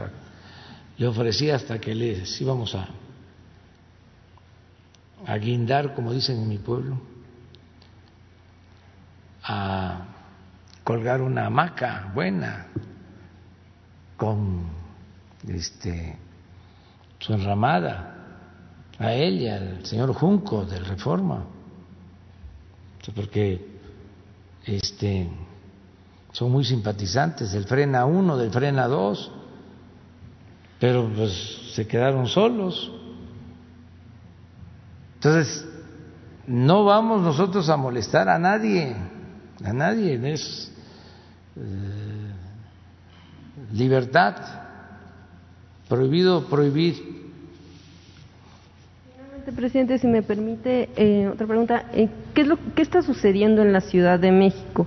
hemos visto diferentes momentos en los que son principalmente incluso menores de edad las víctimas. Usted ya había mencionado que se va a informar, pero independientemente de esto, ¿Qué es lo que han observado en el gabinete de seguridad? Eh, ¿Hay más operación de grupos del crimen? ¿Preocupa esta situación que está sucediendo con menores de edad, desapariciones, sobre todo lo que les están haciendo y cómo aparecen? ¿Cuál es el diagnóstico que hacen de lo que está sucediendo en la capital del país? Bueno, mire, eh, eh, se descompuso mucho la situación en la ciudad cuando nosotros gobernamos, eh, desde que entró el ingeniero Cárdenas empezó a bajar la incidencia delictiva en la Ciudad de México. Estaba muy mal antes del ingeniero Cárdenas. Bueno, llegaron a robarse, y yo recuerdo, como 130 vehículos diarios en la ciudad y estaba como en casi cuatro homicidios diarios. Entonces, con el ingeniero Cárdenas empezó a bajar. Yo dejé menos de dos homicidios diarios, no había este, presencia del narcotráfico en la ciudad. Eh, bajamos hasta 80 el número de vehículos robados. Luego siguió Encinas y bajó, Marcelo, bajó muchísimo también la incidencia delictiva, pero después de el gobierno de Marcelo eh, se mantuvo como dos años bien y luego se disparó de nuevo. No el robo de vehículos se, se, este, se conservó, cae ahora como 25 robos de carros diarios a 130 que habían antes del ingeniero Cárdenas, pues es notorio. Pero en el caso de los homicidios llegaron a seis diarios en la ciudad. Entonces la jefa de gobierno eh, está haciendo un esfuerzo eh, importantísimo para reducir la criminalidad en la ciudad, que eh, considero se desatendió del problema en los últimos años. No quiero yo este, culpar a nadie, nada más decir que eh, empezaron a haber bandas en todos lados, que el cartel Tepito, que el cartel de Tláhuac, que el cartel, eso no había. Entonces, ahora, bueno, tan eh, es grave la situación que quisieron asesinar al jefe de seguridad pública de la Ciudad de México. Viene un comando a quererlo este, eliminar. Entonces se está trabajando, eh, lo está haciendo muy bien la jefa de gobierno, pero se descompuso mucho. Es parecido al caso de Guanajuato, que nos ha costado mucho trabajo porque dejaron, ahí fue más tiempo, ahí eh, toleraron la delincuencia organizada, eh, pienso que como 15 años Acá estamos hablando de tres o cuatro, ¿eh? allá como 15 años y echó raíces. En Guanajuato, a pesar de que tenemos a la Guardia Nacional, sigue siendo el Estado con más homicidios. Si tenemos, a ver, ayer, ¿cuántos homicidios? Este, van a ver Guanajuato aún eh, se detuvo a un jefe este, de una banda, pero como echó tantas raíces la delincuencia, porque se toleró, porque cuando eh, se desarrolla así, sin ningún problema, el crimen organizado, es porque hay complicidad es porque hay asociación delictuosa, eso sin duda. Entonces, ahí en los municipios, el Estado en general, las autoridades, no todas, pero sí, este, eh, ayudaron o toleraron para el crecimiento de la eh, delincuencia. Miren, esto fue ayer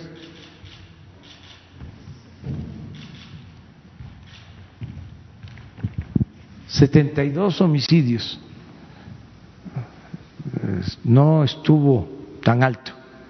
Traemos eh, el año pasado eh, promedio de 100, de acuerdo al INEGI. En 72. Dos estados ayer sin homicidios. Pero miren,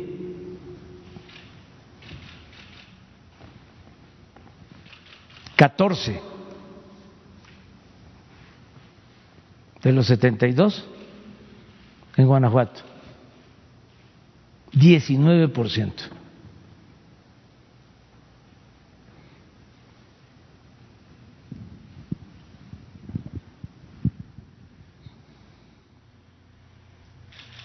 Esto lo vemos diario,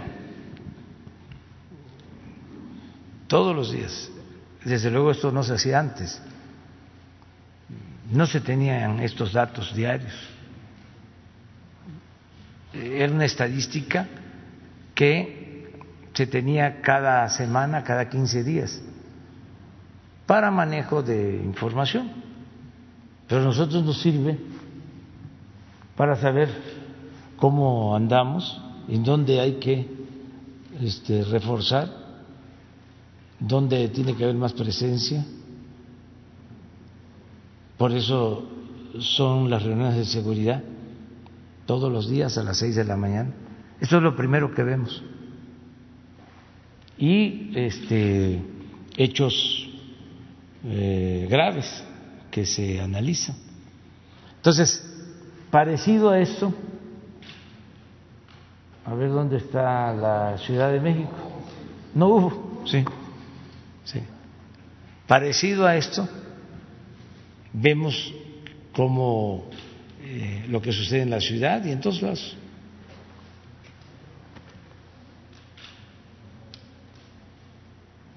Muy bien.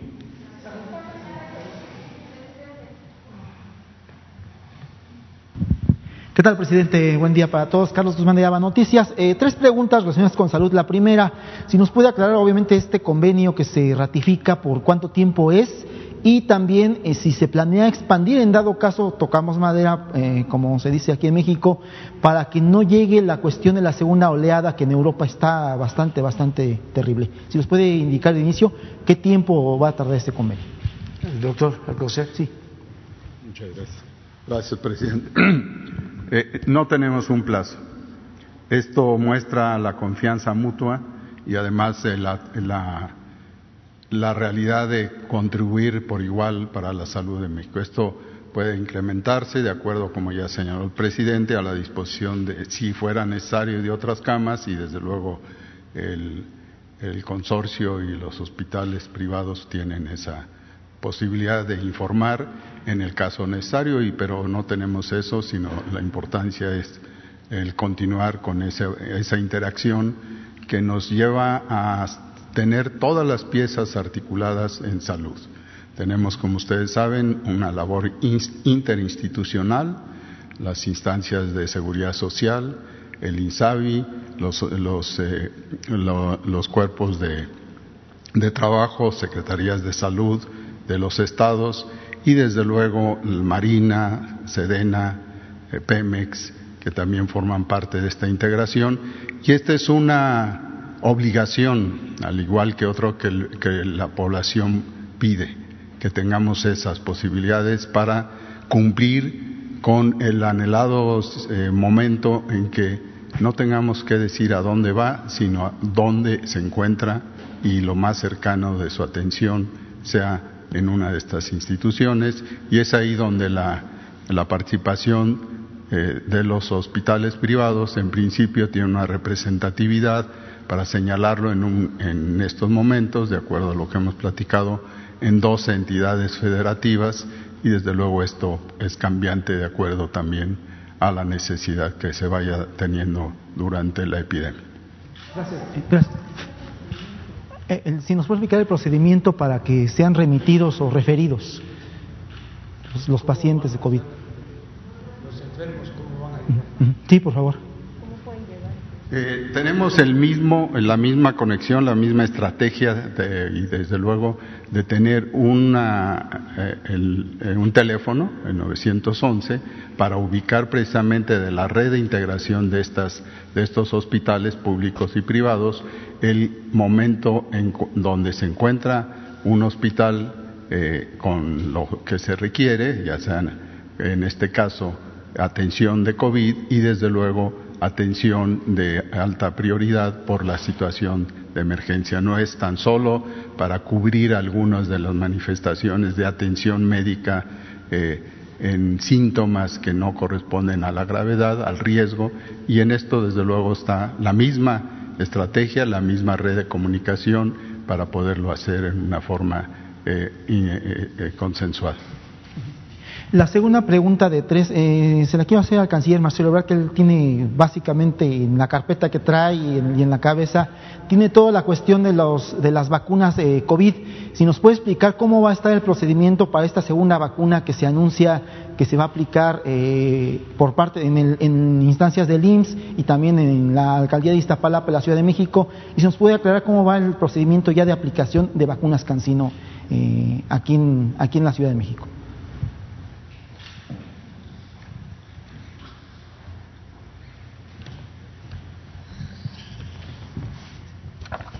Pues mire, con mucho gusto. Habíamos preparado una presentación de manera muy breve.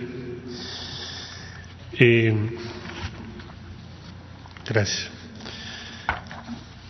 La visión del señor presidente ya desde hace varios meses, recordar que ha sido que México tenga el acceso amplio y oportuno a los proyectos de vacuna y conforme se vayan aprobando por las autoridades regulatorias, en el caso de México la Secretaría de Salud y COFEPRIS, puedan eh, eh, ya poderse aplicar a la población.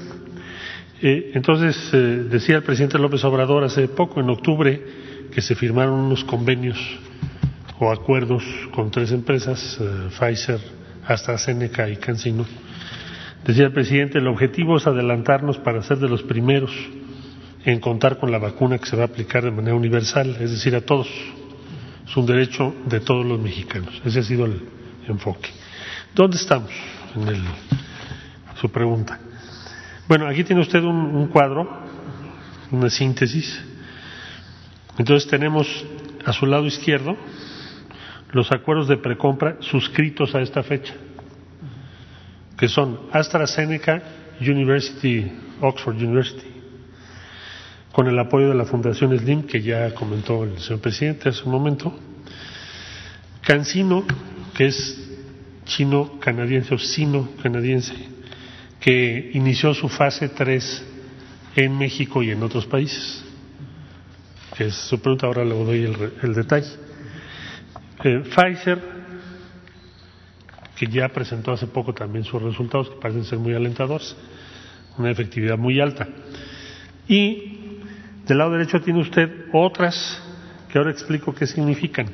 Alemania CureVac pronto va a presentar a México su proyecto fase 3 en México. Moderna está incluido en el portafolio de COVAX, mecanismo del cual forma parte México, y ya tiene, por supuesto, toda la información del secretario de Salud.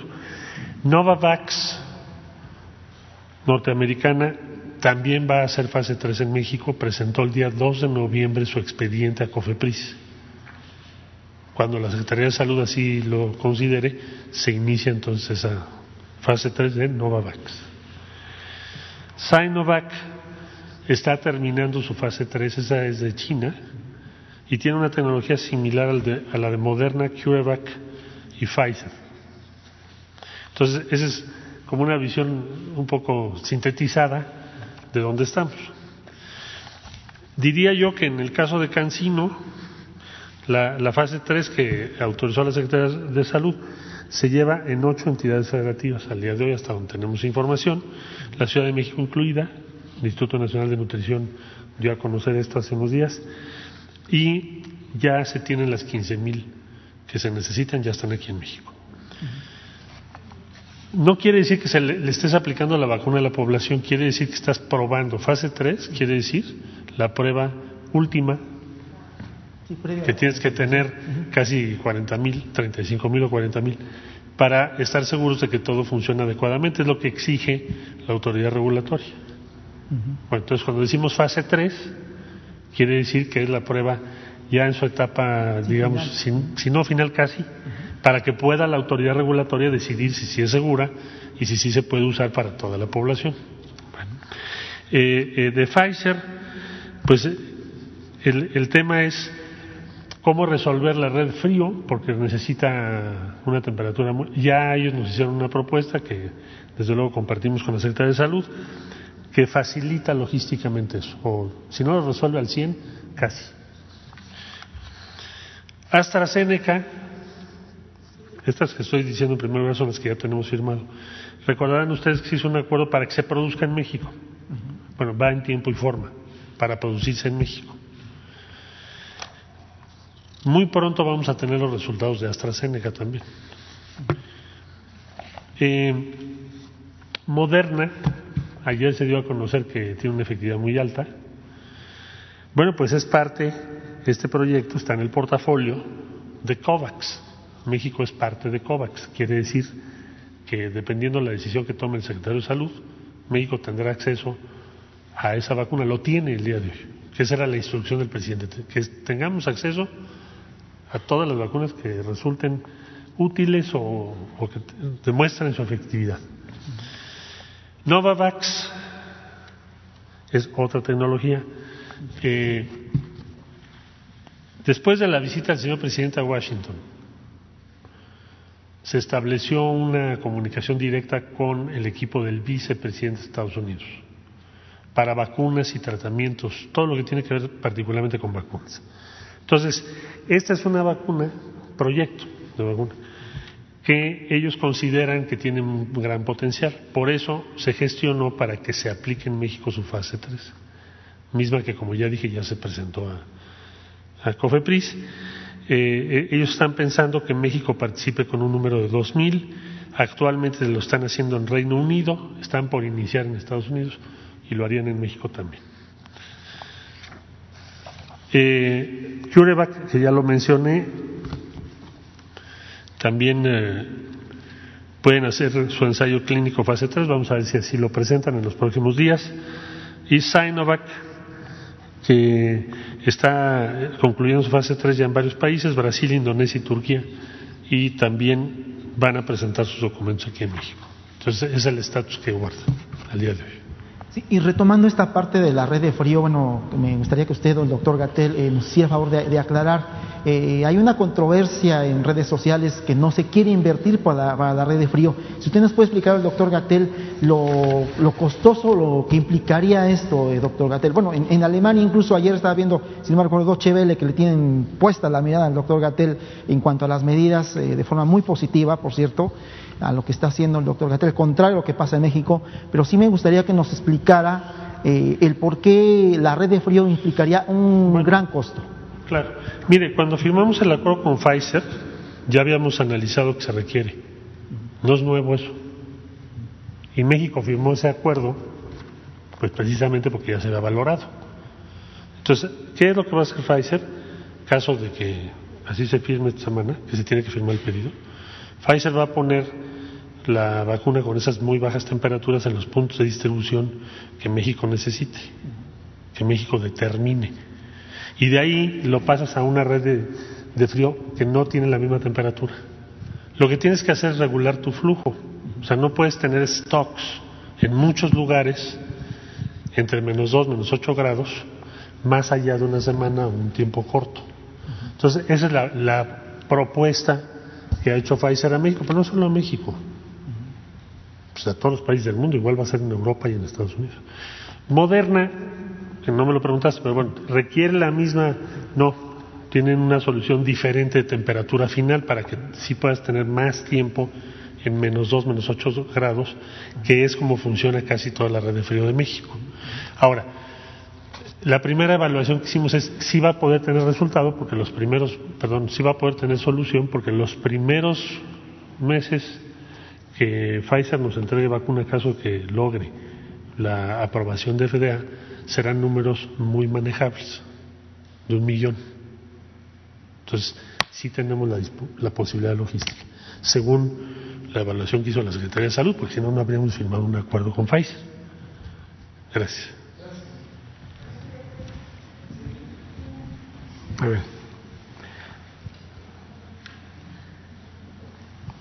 Gracias, buenos días. Judith Sánchez, corresponsal de Imagen del Golfo de Veracruz.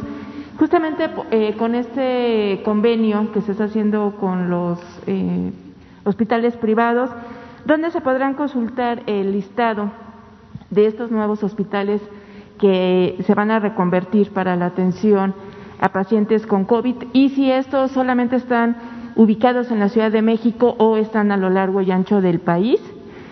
Y si la atención, bueno, usted lo acaba de comentar, la atención va a ser gratuita, eh, sea para cualquier paciente, o sea, tenga derecho a biencia o no. Sí, es eh, gratuita la atención para cualquier persona, sea derechohabiente o eh, si no tiene seguridad social, o sea, si no tiene seguro, si no tiene ISTE, eh, es un ciudadano eh, de cualquier clase social, ¿sí? puede ser atendido. Acerca de eh, dónde están los hospitales, y cómo hacer el trámite. Yo le voy a pedir a Hugo. Bueno, ustedes tienen De todas maneras, en la tarde. Sí, sí, seguro. Gracias, señor presidente. Eh, como está estructurado, precisamente, y recordemos que lo importante es que la persona vaya a su lugar de afiliación inicial y si no, al INSABI o donde corresponda. Si yo soy afiliado al IMSS, lo primero que tengo que hacer es ir al IMSS. Y el IMSS, a través del modelo diseñado junto con la Asociación Nacional de Hospitales Privados, el consorcio y la plataforma de FunSalud, le asignan a ese paciente una unidad a donde va. ¿Para qué? Porque es importante que los médicos estén en contacto entre los hospitales para darle el correcto seguimiento al paciente. Entonces, como se ha diseñado en conjunto con la Secretaría de Salud y con las diferentes instituciones, es ese acuerdo que permite darle el mayor apoyo a la, paciente o al paciente. Y eso se logra al momento de que yo llego a mi institución, mi institución me dice tiene que ir a tal hospital, me canaliza a ese hospital y entonces se hace esa relación entre los médicos que permite dar un seguimiento óptimo al paciente. esa atención va a estar en cada uno de los estados. Correcto, y eso pasa en cada una de las instituciones, en cada uno de los estados.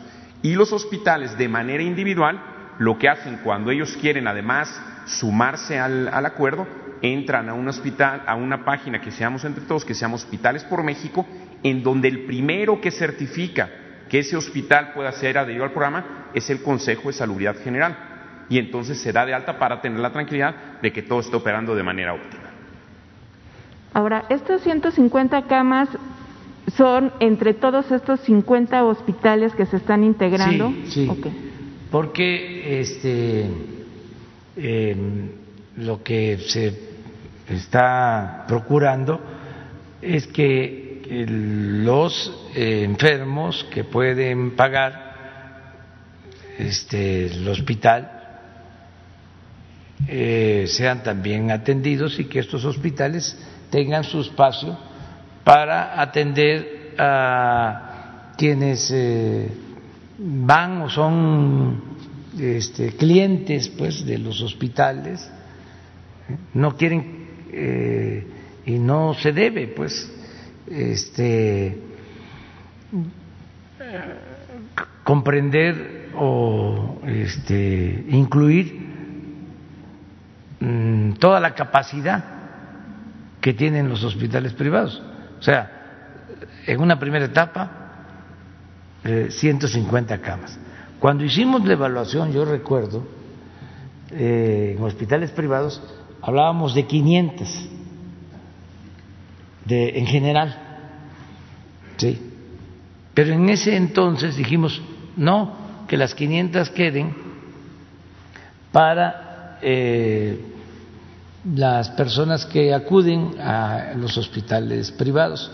Y que nada más el convenio eh, se eh, limite a la atención de otras enfermedades para que nos liberen, para que podamos liberar nosotros espacios y hospitales del seguro, del ISTE, del INSABI se conviertan en hospitales COVID.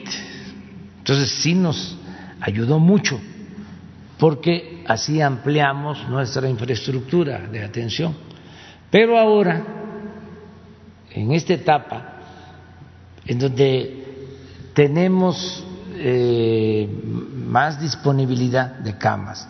Y consideramos que ya pasó lo crítico, Acuérdense de que toda la estrategia nuestra, y nos ayudó mucho la gente, fue guardarnos para eh, disminuir, reducir el contagio y ganar tiempo con el propósito de levantar el sistema de salud que estaba por los suelos, hacer toda la reconversión, comprar equipos, nos reuníamos todos los lunes y era, este, mm, entre otras cosas, eh, conocer cuántos nuevos ventiladores habíamos conseguido. Yo hablé con el presidente de China, hablé con el presidente de Trump porque lo que necesitábamos eran ventiladores, era la primera etapa. Eh, nos preparamos, bueno, teníamos para atender emergencias, terapia intensiva, creo que como tres mil camas y ahora tenemos doce mil. Este, entonces logramos que no nos rebasara la pandemia. Entonces, eh, esta fue una estrategia de eh, Hugo, de los técnicos, funcionó, eh, se aplanó la famosa curva y eso nos permitió la no saturación, que nadie se quedara sin atención, pero ahora tenemos como el 60% en general, tanto en camas de hospitalización general como en camas de terapia intensiva, como el 60%, ¿sí? Eh, sin ocupación. Entonces, lo que eh, se está haciendo ahora en el sector público es, a ver, dejemos los mejores este, hospitales, donde están los mejores médicos, donde se tienen los mejores equipos. Por poner un ejemplo, el INER. Pues, ¿Con qué propósito? Con mejorar, para mejorar la atención y salvar más vidas. Entonces, en este esquema general, es que ya se le pide al sector privado que nos ayuden de aquellas 500 camas de atención para COVID en general, se van a disponer en una primera etapa de 150, que para el propósito que es eh, atención de urgencia de gravedad, son muy importantes porque eh, tienen buenos médicos, buenos especialistas, buenos equipos y el objetivo, repito, repito, repito, es salvar vidas. O sea que aunque tengamos eh, más contagios, que desde luego tenemos que evitar que haya esos contagios, pero aunque vaya creciendo el número de contagios, no tengamos eh, aumento en los fallecimientos. Entonces, eh, por eso dijimos, eh, destinemos recursos. Y qué bien que no nos han preguntado cuánto nos va a costar, porque eso no importa. Aquí no es un asunto de presupuesto. O sea, aquí de lo que se trata es de salvar vidas. O sea, por eso cuando me dicen, a ver, la austeridad, o sea, va a haber recursos. Nunca van a faltar los recursos para lo fundamental, la salud del pueblo la educación, eh, el bienestar, la atención a la gente pobre, a la gente humilde. Ahí no hay límite, no hay límite. Si em, se requieren más apoyos para niñas, niños con discapacidad, vamos a tener presupuesto si se requieren más apoyos para la pensión a adultos mayores, vamos a tener presupuesto. Si se requieren más apoyos para becas de estudiantes de familias de escasos recursos económicos, vamos a tener presupuesto. Eso está garantizado. Ah, si eh, se necesitan este, recursos para mantener la flotilla de aviones, de helicópteros, para los altos funcionarios públicos, no hay, como diría el finado Héctor Suárez, no hay. Este, para gastos de publicidad, no hay. Para aumentar los sueldos de los altos funcionarios públicos, no hay. Para el derroche, no hay. Para la corrupción, no hay. Para los lujos, no hay. Así de sencillo. Que para los fideicomisos no hay.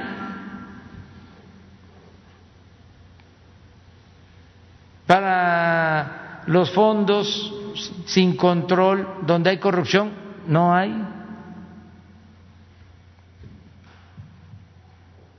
Para subsidiar a los de mero arriba, no hay. Para rescatar a los bancos, no hay. Para convertir las deudas privadas en deuda pública, no hay. Para que se condonen impuestos a las grandes empresas, no hay para que se continúe con el huachicol, no hay. Para eso no hay. Entonces es muy claro, por eso estamos tranquilos. Estos convenios de las vacunas ya se está ejerciendo presupuesto, ya estamos dando anticipos, porque no es nada más este, firmar un acuerdo. En todos los casos hay que dar anticipo y hay que eh, hacer contratos por adelantado, porque si no damos el anticipo y no se firme el contrato, pues no vamos a tener las vacunas. Y ya este, el secretario de Hacienda tiene a su cargo disponer de esos fondos. Eh, presidente, ya se cuenta con un plan estrategia para la vacunación contra el COVID y eh, ¿cuándo podrían a lo mejor hacer un anuncio de cómo va a ser este, este procedimiento? En su momento, este, la Secretaría de Salud, eh, todo el sector va a definir una estrategia. Eh, cuando se vaya teniendo más seguridad de contar con la vacuna y este, saber con qué tipo de vacuna vamos a contar primero. Por eso que aquí se hablaba si requiere refrigeración, no requiere refrigeración, si va a ser una dosis o van a ser dos dosis. Todo eso pues eh, se tiene que tomar en cuenta para el plan de vacunación, pero se ha avanzado mucho y ya este es importante el que en Estados Unidos ya en una semana dos vacunas a una le este, atribuyeron un 90% de efectividad y ayer a otra 95%. En el caso de Cancino ya se está aplicando en nuestro país la tercera etapa. Vamos este, avanzando, ¿no? Y yo espero que eh, pronto, a finales del año, a principios del año próximo, a más tardar en el primer trimestre, empecemos ya la vacunación, para que este, nos dé tranquilidad a todos. ¿Qué medidas o cómo están reforzando estas medidas de prevención en las zonas que fueron afectadas por las inundaciones, hasta Tabasco, Chiapas, Veracruz?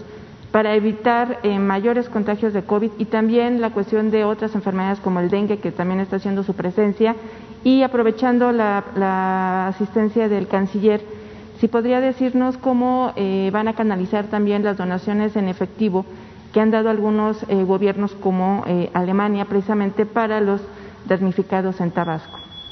Bueno, este, ya eh, se está iniciando esa etapa. Desde luego, lo primero era em, rescatar a la gente, em, que se trasladaran a albergues, a refugios, que no les falte la comida. Hay ya instalación de cocinas. Eh, se van a entregar 70 mil despensas mm, a partir de, de ahora, mm, desde ayer ya empezó el programa de la entrega de despensas para que les duren 10, 15 días, ya están bajando las aguas, como lo vimos ayer, con excepción del río Sumacinta, y en la medida que están bajando las aguas, eh, el regreso a las casas se va a hacer eh, previo a eh, un plan de limpieza, mm, de desinfección, de fumigación. Ya comenzó también. No sé si puedes poner eh, lo de las inundaciones, el, informe de hoy de Laura, en donde ya se está trabajando en eso, eh, desinfectar, fumigar, van a haber brigadas de salud eh, y luego pintura y el programa de mejoramiento, de ampliación, de construcción de vivienda, los apoyos para los enseres que se van a entregar a damnificados para el regreso de sus casas. A ver, este es un albergue nuevo del Instituto Nacional de Migración que ya este se está habilitando. Eh, sigue esto es eh, en Central, que es la parte más afectada ahora, que es la parte baja. Eh, está a cargo todo el municipio de la Secretaría de Marina, se está aplicando el plan Marina, porque la cabecera municipal de Centla es frontera y ahí hay una base de la Marina que está ayudando. Ya hablábamos de los víveres.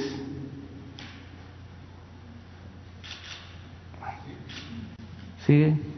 Esto es DN3, esto es el ejército que está a cargo de todas esas tareas el ejército está en Tiapa, en Cunduacán, en Centro, en Macuspana, Alpa de Méndez. 80.718 personas este, está atendiendo. Quiero aprovechar de nuevo para agradecer a empresas. No recuerdo la marca, pero es eh, un empresario que eh, está procesando atún, mandó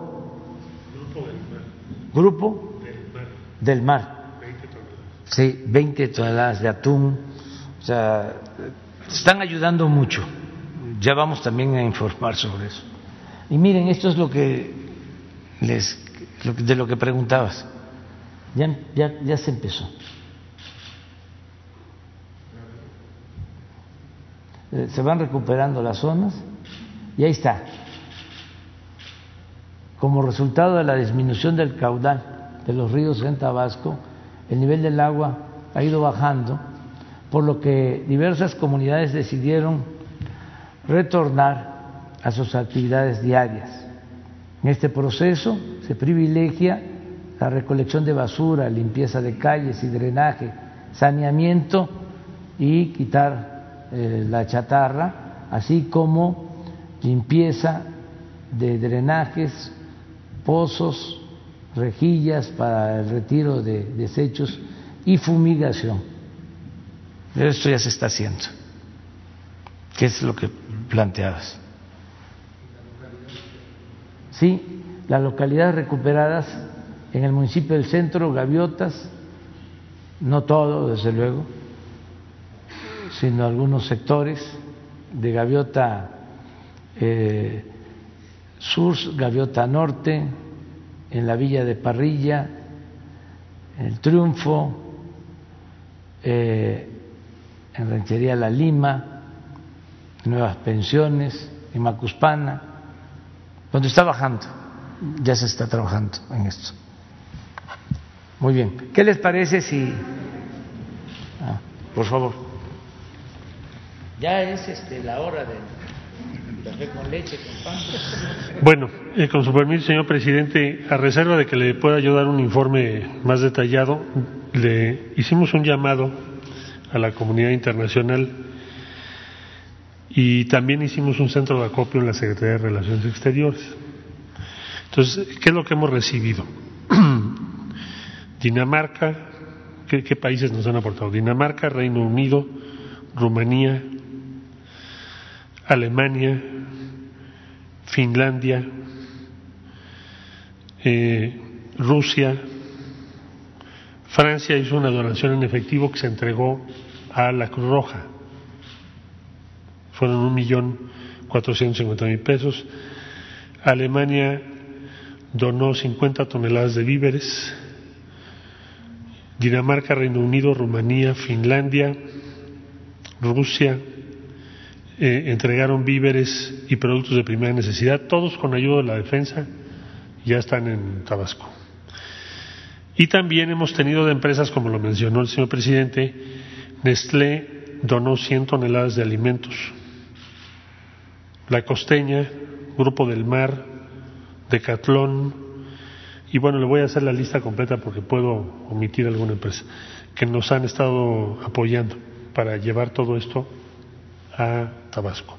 La única donación en efectivo se entregó a la Cruz Roja, que fueron un millón setecientos cincuenta mil pesos. Francia.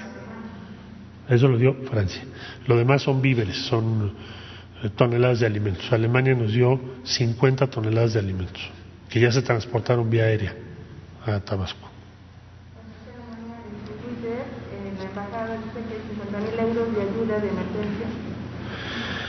Bueno, no nos lo entregaron en efectivo, lo entregaron en víveres. No sé si se refieren a parte de eso, pero lo que recibimos fueron 50 toneladas que se, tra se trasladaron a Tabasco.